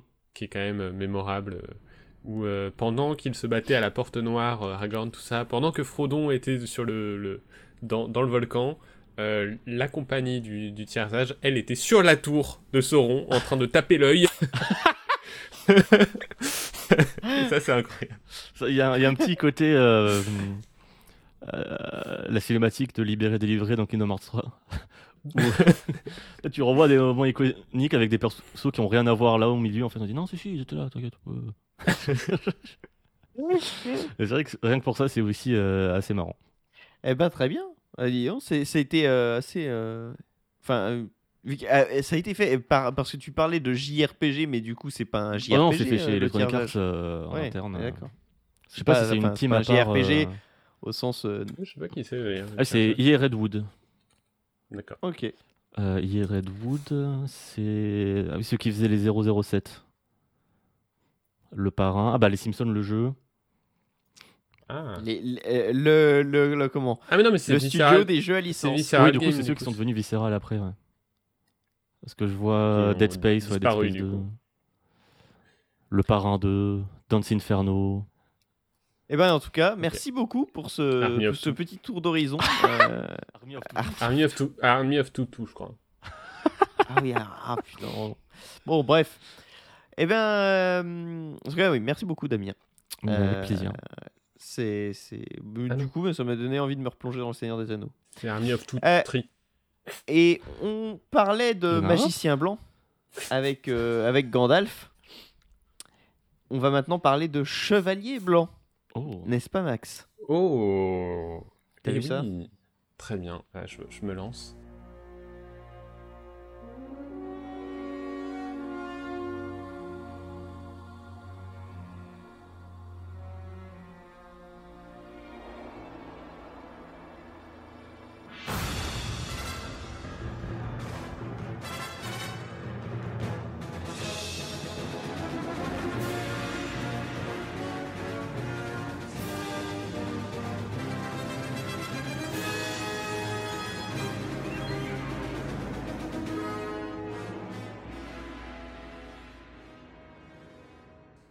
Petite plongée dans le passé, euh, un passé d'une autre dimension, un passé qui n'existe plus aujourd'hui. parce que j'ai envie de vous reparler de Batman White Knight de Sean Murphy. Et euh, Eh Oui, c'est vrai. reparler, direz-vous, et vous pouvez le dire. Reparler Reparler Euh, eh oui Car je vous avais déjà présenté le premier tome il y a maintenant plus de 3 ans, à une époque où les Chris Manches, les, les croquements de chips et les miaulements de chat étaient nombreux. Euh, Et causer la non-sortie. Voilà, un épisode Des qui en conséquence n'est jamais sorti. Euh, Ouais, pourtant, mon, mon amour pour ce comics, ainsi que pour les chips de foie, n'a jamais faibli. Euh, Sauf qu'en en 3 ans, Batman White Knight a eu droit à une suite, Curse of the White Knight, ainsi qu'une sorte de spin-off sorti récemment, centré sur Harley Quinn. Et si je parle d'une sorte de spin-off avec des, des guillemets... euh, Il les a fait avec ses doigts, hein, les guillemets. Oui. Je Ah, on peut attester, il les a fait. C'est parce qu'au final, ce Harley Quinn est une suite directe aux deux premiers, et même si les événements sont, ont moins d'ampleur, euh, il faudrait pas pour autant passer à côté. Euh, mais du coup, que raconte ce- en tout cas le premier tome de Batman White Knight? Eh bien, je vais demander à, à DL, puisque j'en avais parlé il y a trois ans, et puisque comme lui C'est vrai que c'est moi qui m'a parlé plus. plusieurs fois de, de The Office, bah moi je suis capable de parler de The Office. Bah vas-y, parle-nous de The Office alors. Euh, Ben, bon, du coup, dans le, le postulat de, de White Knight, c'est euh, ça démarre sur une énième course-poursuite entre Batman et le Joker. Euh, déterminé à arrêter euh, ce dernier, le justicier va jusqu'à rouler sur les toits de la ville en Batmobile et bousculer violemment un gardien et euh, vraiment euh, faire un peu causer un peu le, le chaos dans la ville. le chaos. Le Zbeul. Ouais. Et après l'avoir rattrapé, et à la suite d'un long monologue du Joker sur leur dépendance et sur la propre folie de Batman, euh, ce dernier la pète complètement un câble et de rage lui fait avaler une tonne de comprimés euh, non destinés à la vente. On sait pas trop ce que c'est ces comprimés, on le saura à la fin. Euh, mais du coup, le Joker tombe dans le coma, est hospitalisé, et en parallèle, la mairie demande des comptes à Gordon pour tous les dégâts causés par Batman. Et ses alliés, comme euh, Nightwing et Batgirl, sont totalement démunis face à un chevalier noir de plus en plus froid et destructeur. Et finalement, le seul espoir pour une ville qui est désormais corrompue en plus par des spéculateurs qui se font du profit sur l'immobilier des quartiers pauvres, qui sont le plus touchés par les rixes entre justiciers et super-vilains, eh ben c'est le Joker qui se réveille dans son, dans son ancienne identité, celle de Jack Napier, et décide de partir en croisade contre Batman en se faisant élire conseiller municipal de Gotham. Euh, et en réalisant que, euh, bah en fait, euh, il y a beau avoir des super vilains, la plus grande menace pour cette ville, c'est bien le Chevalier Noir et, et ses rixes et sa croisade. Euh, du coup, j'en dirai pas plus sur l'histoire de ce premier volet, et c'est difficile de parler des tomes suivants sans divulguer quoi que ce soit, puisque ce sont des suites directes. Mais euh, bon, Eh bien, merci deuxième, beaucoup Max. Et Oui. au mois prochain. Allez, j'adore cet épisode. épisode préféré. Euh, disons simplement juste que dans le deuxième tome, un, un mystérieux secret lié à l'origine des Wayne ressurgit du passé et va ébranler les convictions déjà fragiles d'un chevalier noir qui ne s'est pas tout à fait re- remis des événements du précédent volet. Et en plus, ces révélations s'accompagnent aussi d'un nouvel ennemi redoutable qui va plonger Gotham dans le chaos. Euh, un plus grand chaos que dans euh, White Knight. Euh, je n'irai pas plus loin donc, et je me permettrai Chauffe juste de dire que si la...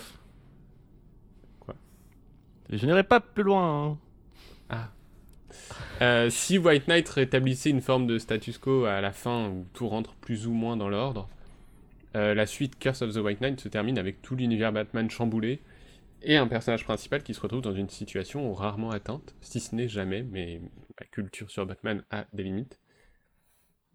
Euh, et l'épisode sur Harley Quinn, quant à lui, se déroule deux ans après cette fin plutôt amère, et met en, met en scène une Harley qui a du mal à retrouver une vie normale et qui va se retrouver mêlée à une enquête impliquant des meurtres de stars de cinéma. Hmm. Mais il faut vraiment que je l'achète. Et qui est très bien. Mais on- je, je. Euh, mais d'ailleurs, je parle de, de l'univers Batman, mais comprenez bien que la saga White Knight s'inscrit dans sa propre timeline, donc c'est des... Enfin, ce ne sont pas des one-shot, puisque là, il y a trois tomes, mais c'est trois tomes qui, voilà, qui, se, qui se lisent... euh, Enfin, ça peut être... euh, c'est Ils forment leur propre saga. Euh, et c'est tant mieux. Et, et c'est très cool aussi, puisque ces inspirations sont diverses et font très plaisir. Euh, elle la, la saga s'in- s'inscrit notamment en tant qu'héritage de la série animée de Bruce Timm, Oui. mais ça ne l'empêche pas de faire plein de clins d'œil à d'autres récits sans jamais les nommer.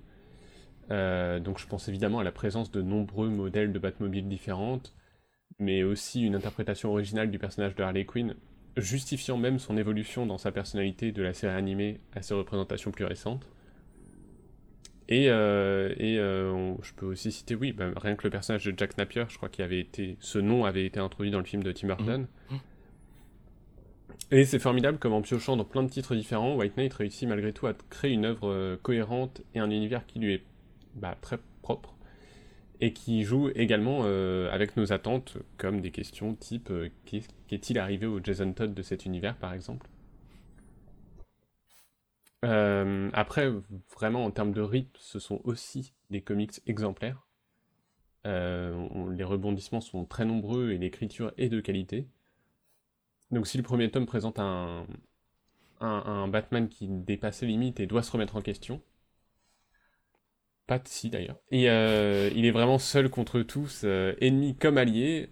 Euh, le second le met face à des ennemis qui vont le détruire physiquement et psychologiquement en allant jusqu'à tuer et blesser certains de ses proches.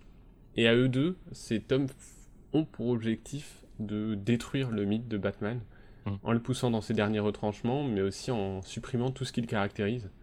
Donc les bases fondamentales qui définissent un peu le personnage. Et sans, enfin, y a des scènes de violence, hein, et on est loin quand même de l'univers animé qui, qui était sombre, mais qui n'était pas non plus ultra violent, qui s'adressait aussi à des enfants. Euh, là, le deuxième tome euh, tombe vraiment, enfin, est beaucoup plus noir. Euh, mais en même temps, très crédible aussi, enfin, ça ne tombe pas dans l'excès non plus. C'est pas non plus gratuit, histoire de dire, oui, regardez, on choque. C'est-à-dire quand c'est pas du... voilà, c'est pas du, Game of Thrones quand, on, quand, quand Sean Murphy, l'auteur, décide de faire mourir un personnage. C'est vraiment une catastrophe. Enfin, c'est vraiment. Euh, c'est pas juste pour le choc, c'est pour, mm. euh, c'est parce que ça participe à un tout qui est cette déconstruction du mythe. Et, euh, et le tome sur Harley Quinn se déroulant deux ans après l'événement fait du bien dans le sens où il sert aussi à reprendre son souffle avant la prochaine grosse sortie qui sera Beyond the White Knight, euh, et ce dernier volet débutera en, enfin, en mars. Donc, euh, donc tout prochainement aux États-Unis. Débutera, c'est-à-dire c'est avec le format euh, chapitre par chapitre, et après on aura embroché tout. ok. Donc je pense qu'on ne verra pas de sortie française avant la fin d'année, voire 2023. L'année prochaine, ouais. Mais plus que l'histoire ou les rebondissements, pour moi la plus grande qualité d'écriture de White Knight réside dans dans la réelle compréhension des personnages par euh, Sean Murphy. Parce que malgré l'action omniprésente, le récit est avant tout centré sur, des, sur ses personnalités faillibles et les relations compliquées. Euh, il suffit de prendre pour exemple toutes les interactions pleines de rancœur entre Bruce Wayne et Dick Grayson de Nightwing pour le constater. C'est à chaque dialogue, à chaque interaction entre, entre les deux, c'est euh, souvent déchirant en fait. Et, et toute l'histoire, aussi réussie soit-elle, et elle l'est, n'est qu'un prétexte pour exploiter un maximum euh, les personnalités de ces personnages euh, iconiques et les faire se confronter parfois et souvent à leur propre, à reflet. Euh, même dès le début, il y a une remise en question de l'univers avec une présentation d'un Joker certes fou, mais dont on nous dit qu'il est bien plus modéré que dans d'autres récits. Euh, et, sa transformation en Jack Napier en fait un, protagoniste riche et nuancé, puisque ça reste, euh, je vais pas dévoiler, mais ça reste une forme de criminel, mais euh, dans un objectif pur, enfin, mm. où la fin justifierait les moyens. Et idem, c'est une véritable bouffée d'air frais pour le personnage d'Harley Quinn, qui perd son aspect trop caricatural au profit d'une personnalité bien plus humaine, touchante et forte en plus d'un sens de la répartie aiguisé. Et euh, ouais, cette euh, Harley Quinn, loin des représentations cinématographiques, est un, avant tout un personnage fort et indépendant, tiraillé par des problématiques crédibles et actuelles, ça c'est plus dans le troisième tome d'ailleurs, euh, tout en restant un personnage de comics décalé, puisque bah, elle est toujours accompagnée de ses elle a toujours un, mot, un, bah, un, bon sens de la répartie, et voilà, de temps en temps, elle a des petits éclairs de folie, mais qui sont plus qui semble euh, maîtriser en fait. Ça se rapproche peut-être un peu plus de la Harley Quinn qu'on voit dans, enfin qu'on entend du coup dans les audiologues euh, d'Arkham Asylum. Euh. justement, on voit vraiment la la chercheuse et qu'on la voit justement se rapprocher du Joker et tout. Oui, oui. Bah, D'autant plus que dans le troisième tome, ils font un flashback où ils nous racontent un peu, ils font des flashbacks où ils nous racontent un peu les origines de sa romance avec le Joker. Mm. Mais justement, c'est plus une Harley Quinn qui est consciente d'avoir basculé dans une certaine forme de folie, mais en même temps, mm. tout ça a été maîtrisé. C'était en fait, du coup, peut en jouer, s'en servir aussi. Euh, oui, c'est ça. C'était une envie ouais. plus qu'un plus qu'une chute totale. Ouais, du coup, elle est, euh, elle est dans le contrôle quand même et ça lui permet de. Oui, oui. Ouais, Après, dans le troisième tome, elle est loin, elle est très loin de la folie, hein, euh, dans, dans, dans son tome qui lui est dédié. Euh, après, tout n'est pas parfait et chaque tome a son lot de petits soucis qui, après, peuvent être très personnels. Moi, j'adore vraiment le. Il y, a des, il y a des chutes de framerate. euh, comme, comme dans Elden Ring. Euh, j'adore vraiment le, le premier. en fait, je veux qu'on appelle cet épisode Comme dans Elden Elden Ring. Ring. Euh, oui, j'adore euh, le, le premier White Knight de son intro avec le monologue mémorable du Joker, jusqu'à la fin de son deuxième acte et de son climax euh, étourdissant. Mais ça manque clairement d'une séquence de transition entre ce climax et le dernier acte, qui est bien trop précipité. Et qui du coup euh, fait perdre en qualité un peu le récit. Et pour Curse of the White Knight, c'est plutôt la révélation qu'on nous fait attendre longuement dans le tome que je trouve euh, finalement assez peu impactante, même si je comprends l'idée derrière et le fait qu'elle s'intègre parfaitement à ce processus de destruction des bases fondamentales de, Batman. Et quant à, au tome sur Harley Quinn, bah, j'ai déjà dit c'était très bien, mais ça n'a pas l'ampleur des deux précédents.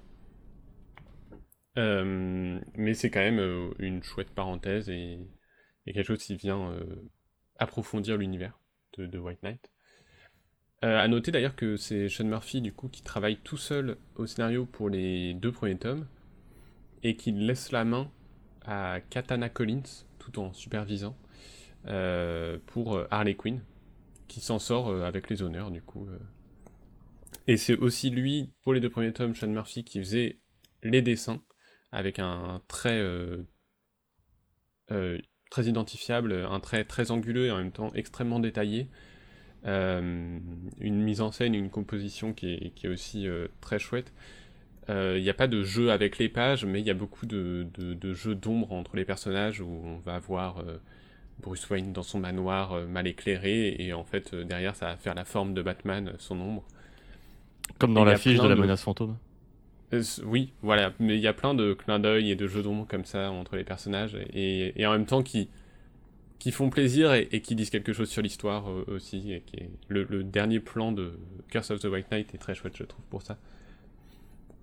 Euh, et il y a aussi un travail sur le, le redesign des personnages qui est aussi euh, assez original où euh, il va s'inspirer de, de, de, de- de design, enfin il va respecter le design des personnages, mais en même temps leur donner un look qui est qui qui est leur propre look dans, dans la saga White Knight et qui est cool. Genre Batman a un col qui lui va trop bien.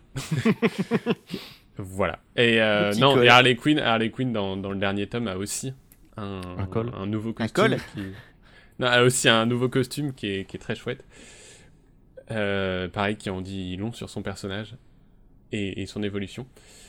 Euh, sauf que dans le dernier tome, justement, de Harley Quinn, c'est Matteo Scalera qui reprend les rênes au dessin et qui réussit à apporter sa patte tout en respectant le trait original. Il y a un vrai sens de la continuité entre les trois tomes euh, et en même temps, euh, on voit bien que c'est pas le même dessinateur, donc bravo à lui parce que c'est très chouette à voir. Ouais, ça, enfin, c'est c'est cool qu'il ait réussi parce que ça aurait été vraiment. dé- Enfin, moi, ça m'aurait dérangé que tu sais, ce soit un tout autre style de dessin. tu vois, Ouais, non, non, alors il- que c'est le même univers. on sent que oui, on, sent- on voit que c'est un autre dessinateur et en même temps, euh, vraiment le- les traits des personnages. Enfin, il a repris Mm. les proportions, les traits des personnages et, et l'ambiance euh, aussi. également. C'est cool. Ça doit pas être Voilà. facile. Non, du coup, je vous conseille grandement euh, cette saga White Knight en attendant la suite. Je sais pas si ce sera suite et fin en peut-être 2023, mais euh, c'est vraiment très très cool. Voilà. Je Eh ben, oui. aussi, si, Ah. si vous n'avez pas de questions sur euh, Euh, bah, Batman, non. mais aucun Moi, je, juste que c'est vrai que ça, ça, ça s'entend pas trop, mais pendant que tu parlais, euh, j'opinais du chef à peu près tout le temps parce que je suis globalement d'accord avec tout ce que tu as dit. Tu les as tous lus toi aussi euh, j'ai pas lu le Harley Quinn, Mm. mais euh, j'ai les, j'ai les deux premiers que je trouve euh, vraiment excellents. Donc il faut que je, faut que j'achète celui d'Harley Quinn. Bah, d'ailleurs- d'ailleurs, pour préparer cette chronique, j'ai relu euh, du coup White Knight qui était. Enfin, j'ai retrouvé exactement le même plaisir en le lisant que j'avais eu à l'époque et en même temps retrouvé le même défaut de ce, ce dernier acte. Euh, mais Curse of the White Knight, j'ai eu même encore plus de plaisir à le relire puisque j'avais été un peu déçu justement par certains éléments du scénario qui là ont pris beaucoup plus de sens euh, à la relecture. Ah bah t'as mûri aussi depuis. Hein. Peut-être j'ai mûri en, un an et demi. Euh, voilà. Et du coup, je voulais juste faire une petite parenthèse sur quelque chose qui n'a rien à voir, mais rien à voir. Euh, Elden Ring. Elden Ring, non, pas loin. Sifu. Ah euh, Qui est un très très chouette jeu euh, aussi, qui est sorti tout récemment. qui a été accueilli un peu bizarrement, parce que la communication n'était pas très claire. Et en fait, c'est un jeu très difficile, qui n'a que 5 niveaux et qu'on refait en boucle. Mais voilà, j'ai entendu un peu partout l'idée d'un roguelite et euh, à mon sens, c'est pas du tout un roguelite si fou. Euh, puisque la enfin, dans, dans, un roguelite, à mon sens, on fait des runs, c'est-à-dire on voit jusqu'où on va le plus loin possible, alors que dans Sifu, euh, moi j'y ai toujours joué de façon à optimiser mes niveaux, puisqu'il n'y a que 5 niveaux. Une fois que vous avez fini le premier, bah, on débloque le deuxième, mais en fait il vaut mieux refaire le premier tout de suite, puisque il y a cette mécanique d'âge qui est aussi mm. assez original, où à chaque fois qu'on meurt dans le jeu, on prend euh, un an, puis deux ans, puis trois ans, ça se cumule. Euh, et jusqu'à 70, qui est le, maximum, et si on dépasse l'âge des 70 ans, euh, c'est game over. Mais tous les niveaux qu'on a déjà terminés une fois, on peut les refaire. on peut les refaire à l'âge avec lequel on a, lequel le plus jeune avec lequel on avait commencé.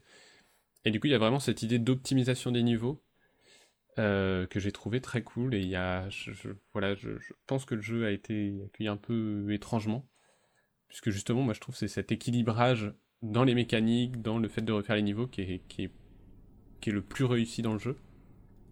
Euh, c'est un jeu d'action euh, d'arts martiaux un peu à la Sekiro, qui reprend une, la barre d'endurance qui se remplit, je sais plus comment, la jauge de garde qui se remplit et qui peut se casser. Et, un peu à la Absolver un, peu à l'Absolver. Je, je, mais je n'ai pas fait l'Absolver. Mais c'est sur mes listes dorénavant. Bah, euh, après, enfin, il est, il est bien Absolver, mais c'est différent. Oui, j'imagine. Mais là, oui, euh, et vraiment, euh, j'ai eu l'impression que c'était pas un, un, jeu où tu améliorais ton personnage, mais où tu t'améliorais toi. Et c'est ça que tu dois faire en refaisant les niveaux, c'est optimiser, optimiser, optimiser. sans d'ailleurs, enfin, il y a une vraie belle courbe de progression aussi, donc il n'y a pas non plus besoin de les faire 150 euh, fois les niveaux pour euh, réussir à mieux faire le niveau, d'autant plus qu'il y a des raccourcis et que chaque avantage va aussi avoir son inconvénient, donc il y a des temples dans chaque niveau qui permettent d'améliorer un peu ton personnage. Si tu utilises des raccourcis, bah, tu vas croiser moins de temples, donc ton personnage sera moins amélioré, mais toi tu arriveras forcément au boss à un âge beaucoup plus euh, jeune. Euh, et, voilà, et il y a plein de, petites mécaniques comme ça qui sont liées euh, au temple où on peut améliorer sa, jauge de garde, où on peut améliorer la durabilité des armes. Euh, il y a aussi de, l'expérience qui te permet de, développer des armes de compétences. Mais tout ça, en fait, est assez accessoire et face au boss ou face au. Enfin, dans les niveaux, c'est soit juste tu réussis Enfin, soit tu maîtrises un peu le gameplay, soit tu n'y arrives pas, mais c'est pas ces petits éléments qui feront la différence. Mm. C'est des tu peux pas monter un perso, quoi. Non. Tu peux pas casser le, jeu, comme dans FF5. C'est ça. Et tu peux pas du tout d'ailleurs farmer. Tu peux pas capturer de Pokémon Baron. tu vas refaire les niveaux justement toujours dans cette optique d'optimisation, de finir le niveau le plus jeune possible pour commencer le suivant le plus jeune possible. Mais, euh, mais tu ne peux pas farmer tu ne vas jamais refaire un niveau pour te dire ah bah là je vais euh, aller voir, euh, enfin je vais refaire les temples comme ça, j'arriverai au niveau suivant avec beaucoup plus de compétences. Non, ça sert à rien. Et, euh, et du coup c'est assez chouette de d'avoir un jeu qui non te dit améliore-toi plutôt que ton personnage. D'autant que t'as pas de combat avec Gandalf qui vient t'aider. non, non, ou alors, enfin, vraiment, j'ai pas trouvé. c'est un peu toi qui deviens Gandalf au fur et à mesure que tu vis. T'as les cheveux longs et blancs. Mais euh, ouais, et en termes de feeling, moi j'ai vraiment adoré. Euh, donc un truc un peu nerveux, vif, euh, avec des animations qui défoncent. et des finish moves Mm. qui font qui claquent quoi, je, je- vraiment qui font du bien. J'ai eu un peu de mal à accrocher au feeling. Je sais pas si c'est une question de binding ou quoi, mais j'ai trouvé ça assez confus. genre pour les parades, les contres, je sais pas, ça m'a pas. Après, il y a vraiment oui, il y a un coup à prendre. Ouais, ça m'a pas donné Et envie de me dire, allez, euh, je, me, je me chauffe et je tryhard le truc, quoi. Moi, je sais qu'il y a vraiment toute une partie du jeu où je matraquais la touche de, de garde pour faire En espérant que ça fasse le, le Ouais. bon timing. Et, et ça semi-marchait de temps en temps. mais ce qui est pas ultra gratifiant, mais au bout d'un moment, quand tu réussis, euh, mais ça peut te permettre quand même d'aller à la fin des niveaux. Mm. Mais à un moment, euh, juste, enfin, tu vas comprendre. euh, c'est pour ça que je parle d'une bonne courbe de compétition. Tu vas un peu mieux choper le rythme. Les boss d'ailleurs sont tous axés sur l'apprentissage et, et tu peux pas t'en sortir si tu ne connais pas leur pattern. Oui, oui, Euh, oui. là où je punish. suis d'accord, c'est Oui, oui, oui, punish. Voilà. oui, oui, oui, funny. Là où euh, les combats en groupe, dans la mêlée, peuvent être un peu plus confus. Mm. Et la caméra est très proche aussi. Même, Oui, euh, il y a des petits tu- soucis. euh, je crois que tu as une option pour euh, dire à quelle distance tu la mets, et même en le plus loin, je trouvais que c'était un peu proche aussi. Mais ouais. Mais euh, ouais, après voilà, dans la mêlée, ça peut être, euh, ça peut être un peu confus, surtout quand deux personnages t'attaquent en même temps. Euh, J'ai pas l'impression que le jeu ait trouvé des, des moyens de nous dire tu peux t'en sortir comme ça. C'est un peu genre encaisse ou fuis ou aie de la chance quoi. Mais, c'est mais jamais évident aussi dans ces un truc élégant. Ouais. Mais pas c'est dans un énième truc à l'arcam avec des coups ultra télégraphiés euh, qu'on a déjà vu mille ça. fois et bon, c'est bon quoi. Mais c'est aussi dans ces combats que tu peux, euh, toi, euh, enchaîner et vraiment faire euh, des, des finishes sur finish, et ce qui Mm. sont les, les plus gratifiants. C'est là que t'as le power trip Après- quand même. Ouais, j'ai eu, euh, je l'ai fait sur PS5, et il y a les petites euh, vibrations qui font du Mm. bien sur la manette, qui sont assez peu localisées, mais juste qui vibrent au tu- bon tu moment. utilises comment ta manette là? Et euh, le haut-parleur, puisque le, le son du finish move, euh, le, je sais plus, il y a un petit son de clac quand on fait un finish move qui sort aussi de la manette. Et euh, ça doit participer grandement au plaisir de, de- des combats. Et... Mais voilà, du coup c'était très cool, c'est que 5 niveaux, mais on, si, si vous voulez vraiment réussir à aller au, au bout, moi j'ai passé 15-16 heures à avoir la vraie, la secret ending. Et, euh, et j'ai bien bien kiffé euh, sur mon voilà quand j'ai réussi le, le boss de fin pour la première fois j'étais euh, vidé essoufflé et vraiment je m'étais dit je vais voir pour faire les objectifs annexes donc débloquer la vraie fin il y a quelques conditions qui ne peuvent être de toute façon accomplies que une fois que vous avez réussi le boss de fin. Mais mais au final je l'ai pas lâché. En fait je m'étais dit je vais voir jusqu'où je peux aller et au final j'ai été au, bout avec la true ending parce que euh, parce que Bah, parce que t'es un vrai le- gamer quoi. non mais parce que le gameplay je trouve il est vraiment kiffant et en même temps je voyais bien que euh, bah, avec un peu d'attention en- et, et avec ce que j'avais déjà acquis comme euh, maîtrise du gameplay en fait ça passait et, et je pouvais réussir donc Voilà, très cool si- si- si- s'il fallait convaincre, on pourrait dire aux gens de, de, de s'y foutre. Waouh On aurait dit une blague à moi. mais c'est un hommage, c'est un hommage. J'en suis très Et heureux. euh, ouais, et DA, la direction artistique, euh, elle est trop cool, je trouve. Elle alterne aisément entre environnement réaliste et folklore asiatique. Même si du coup, il y a cette, euh, euh, cette petite. euh, c'est pas, c'est pas un scandale, mais cette petite controverse où, euh, où apparemment ils n'avaient pas du tout de, de, de personnes asiatiques dans Mhm. leur équipe. Même le Et consultant des arts martiaux, c'est un mec blanc aussi. Enfin, il y a une vidéo Ah qui est assez. in- Ouais, Ah, je croyais que c'était. il y a une euh, vidéo qui est assez intéressante là-dessus. euh, juste pour se questionner, je dis pas forcément que euh, il faut être scandalisé ou quoi, mais euh, ça pose des questions que je trouve pas inintéressantes non plus On peut à se se poser poser. des questions, je suis d'accord. Voilà. Mais bon, malgré tout, j'ai quand même beaucoup aimé la, la, la direction artistique. Oui, le jeu Et est euh, la bande joli, son. ouais. C'est vrai que Et les musiques sont très cool. Il est vraiment les moments où j'accrochais quand j'ai quand j'ai essayé le jeu, c'est vraiment les moments où ouais, la, la musique évolutive euh, fonctionne vraiment et te met vraiment dans le mood du truc. euh. T'as vraiment ouais, cette sensation, t'es dans ta bulle et vas-y, je vais casser des gueules quoi. Même si pour le coup, ouais. j'étais un peu, peu déçu que le jeu soit au final ça. Euh, alors que dans les, les trailers, etc., je m'imaginais plus un truc, un, un brawler à la Yakuza, peut-être un peu plus technique, mais où tu retrouves ce plaisir de surpuissance et de. Là, Je m'attendais Ah à, oui, un- alors que là, à un euh, délire différent au final, et c'est. Bon, bah, le, au final, le jeu Ta pour puissance moi. par rapport aux ennemis, c'est plus Dark Souls tier, quoi. T'es un peu chips, quoi. Ah bah, surtout si tu pars astrologue, Ah. euh, voilà quoi. Mais euh, euh, euh, ouais, non, bon kiff. Je trouve les mécaniques intelligentes, les différents arbres ou les compétences malins pour pas être omniprésent. Le, le, système d'âge aussi très réussi parce que à l'inverse d'un Sekiro, j'y pensais tout à l'heure, où Sekiro, si tu bloques face, à un boss, bah t'as deux vies. Donc t'as beau te dire l'âge, ça va être un, un essai juste pour apprendre un peu son pattern.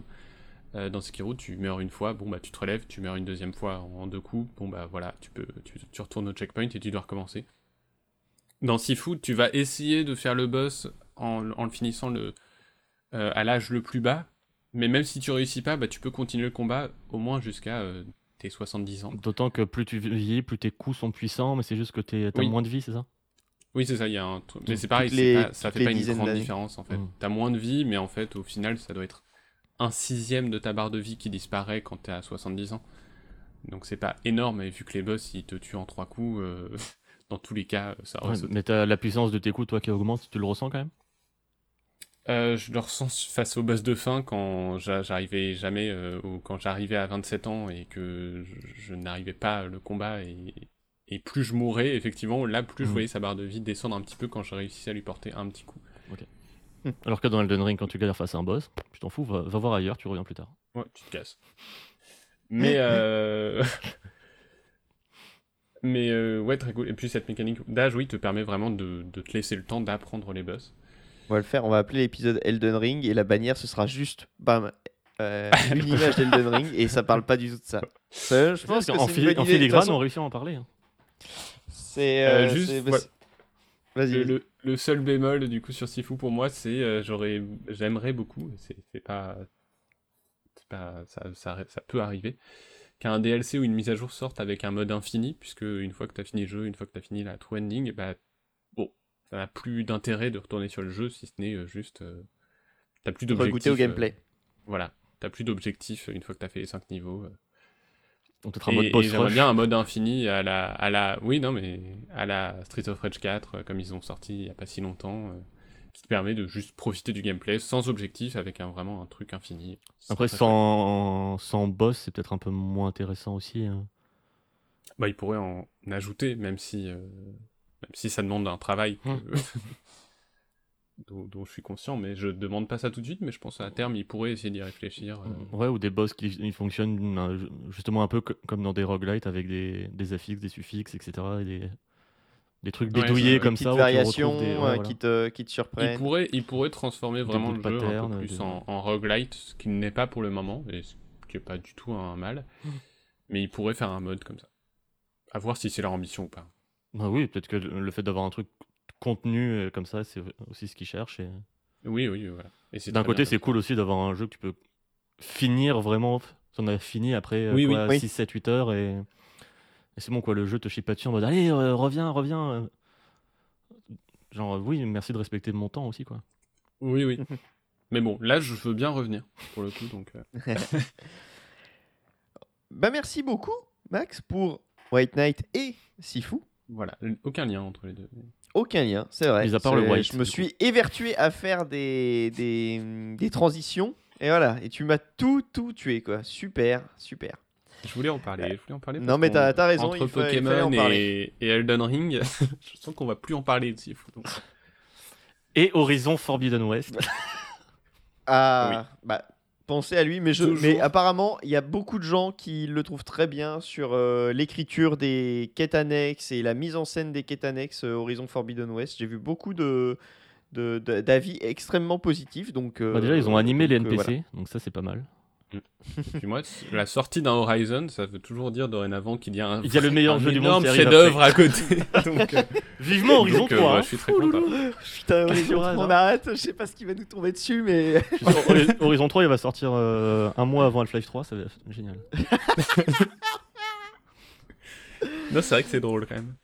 Ouais, le... c'est c'est pas de chance pour eux. Après, je, enfin, je pense que le jeu va marcher quand même. Ils ont quand Je- même, pas- ils ont quand même leur fanbase euh, pour s'en sortir. Ouais, hein. ouais. Oui, Et c'est bah pas déjà, du tout la et- même proposition. hein, mais... Et puis, euh, je pense qu'il marchera au, au final, tu vois. euh, Il y a des gens qui potentiellement vont y, y aller après, tu vois.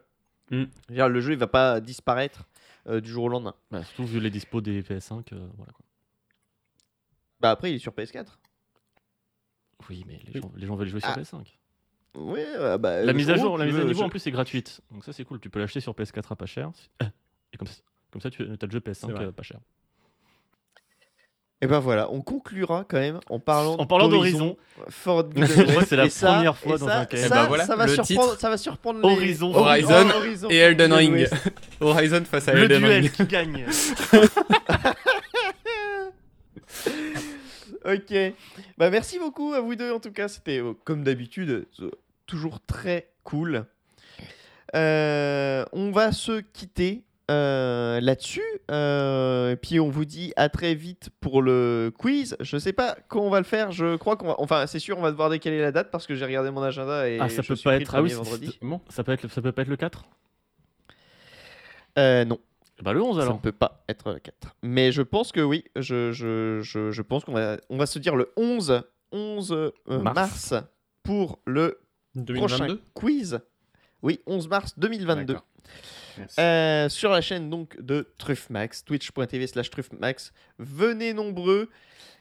Euh, Venez heureux. Nombreux. Quoi? Venez heureux. Venez heureux. Et venez pas casser les couilles. Mais non, c'est c'est mon quiz à moi. Là. pendant, mon quiz à, pendant mon quiz à moi, les, les gens sont. sont Oui, c'est notre, pendant gentils. tes quiz à toi, c'est notre rôle à Truffe et moi de casser les couilles. Exactement. Mode, allez, vas-y, d'où tu lui donnes un point Euh, Des enfants. Donc voilà, on a hâte euh, de vous euh, y voir. Et on a hâte et, de conclure euh, pour aller jouer à Elden Ring. Et voilà, on a hâte d'aller se remettre à Elden Ring ou d'aller faire le montage de cet épisode. Ah Euh, Ouais, d'aller profite bien. manger aussi. On vous fait. T'inquiète, moi aussi, je des- joue pas de l'après-midi. Ah, bah voilà. On- T'inquiète, moi, euh, je joue complètement. T'inquiète, moi je vais passer 9 heures dessus. Euh, on vous fait des gros poutous et on vous Comme dit Philippe. au mois prochain. Voilà, comme Philippe. Euh, N'oubliez pas d'aller voter. Voilà, tiens. Allez. Et on n'influence pas du tout votre choix de vote après ces quelques dernières secondes. c'est. Mais si vous Ouais, pouviez, un ça serait message sympa. sublimi- Honnêtement, c'est un message subliminal qui passe. Ah, il est euh, subtil. Ah ouais, non, il est, il est subtil. On vous fait des poutous et, et pensez à aller voter. Allez, salut Allez, gros bisous et à bientôt. À bientôt.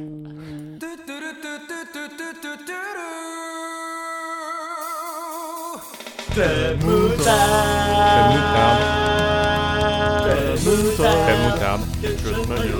Ketchup mayo. Crème moutarde. Oh yeah, the club of the moutarde. C'est fini El club del moutardo. Crème moutarde.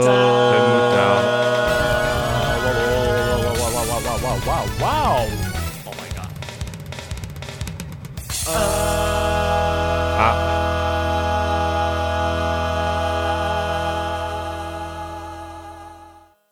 Elden Ring. Automata. Elden Ring Automata of the Wild. Sortez-moi de là.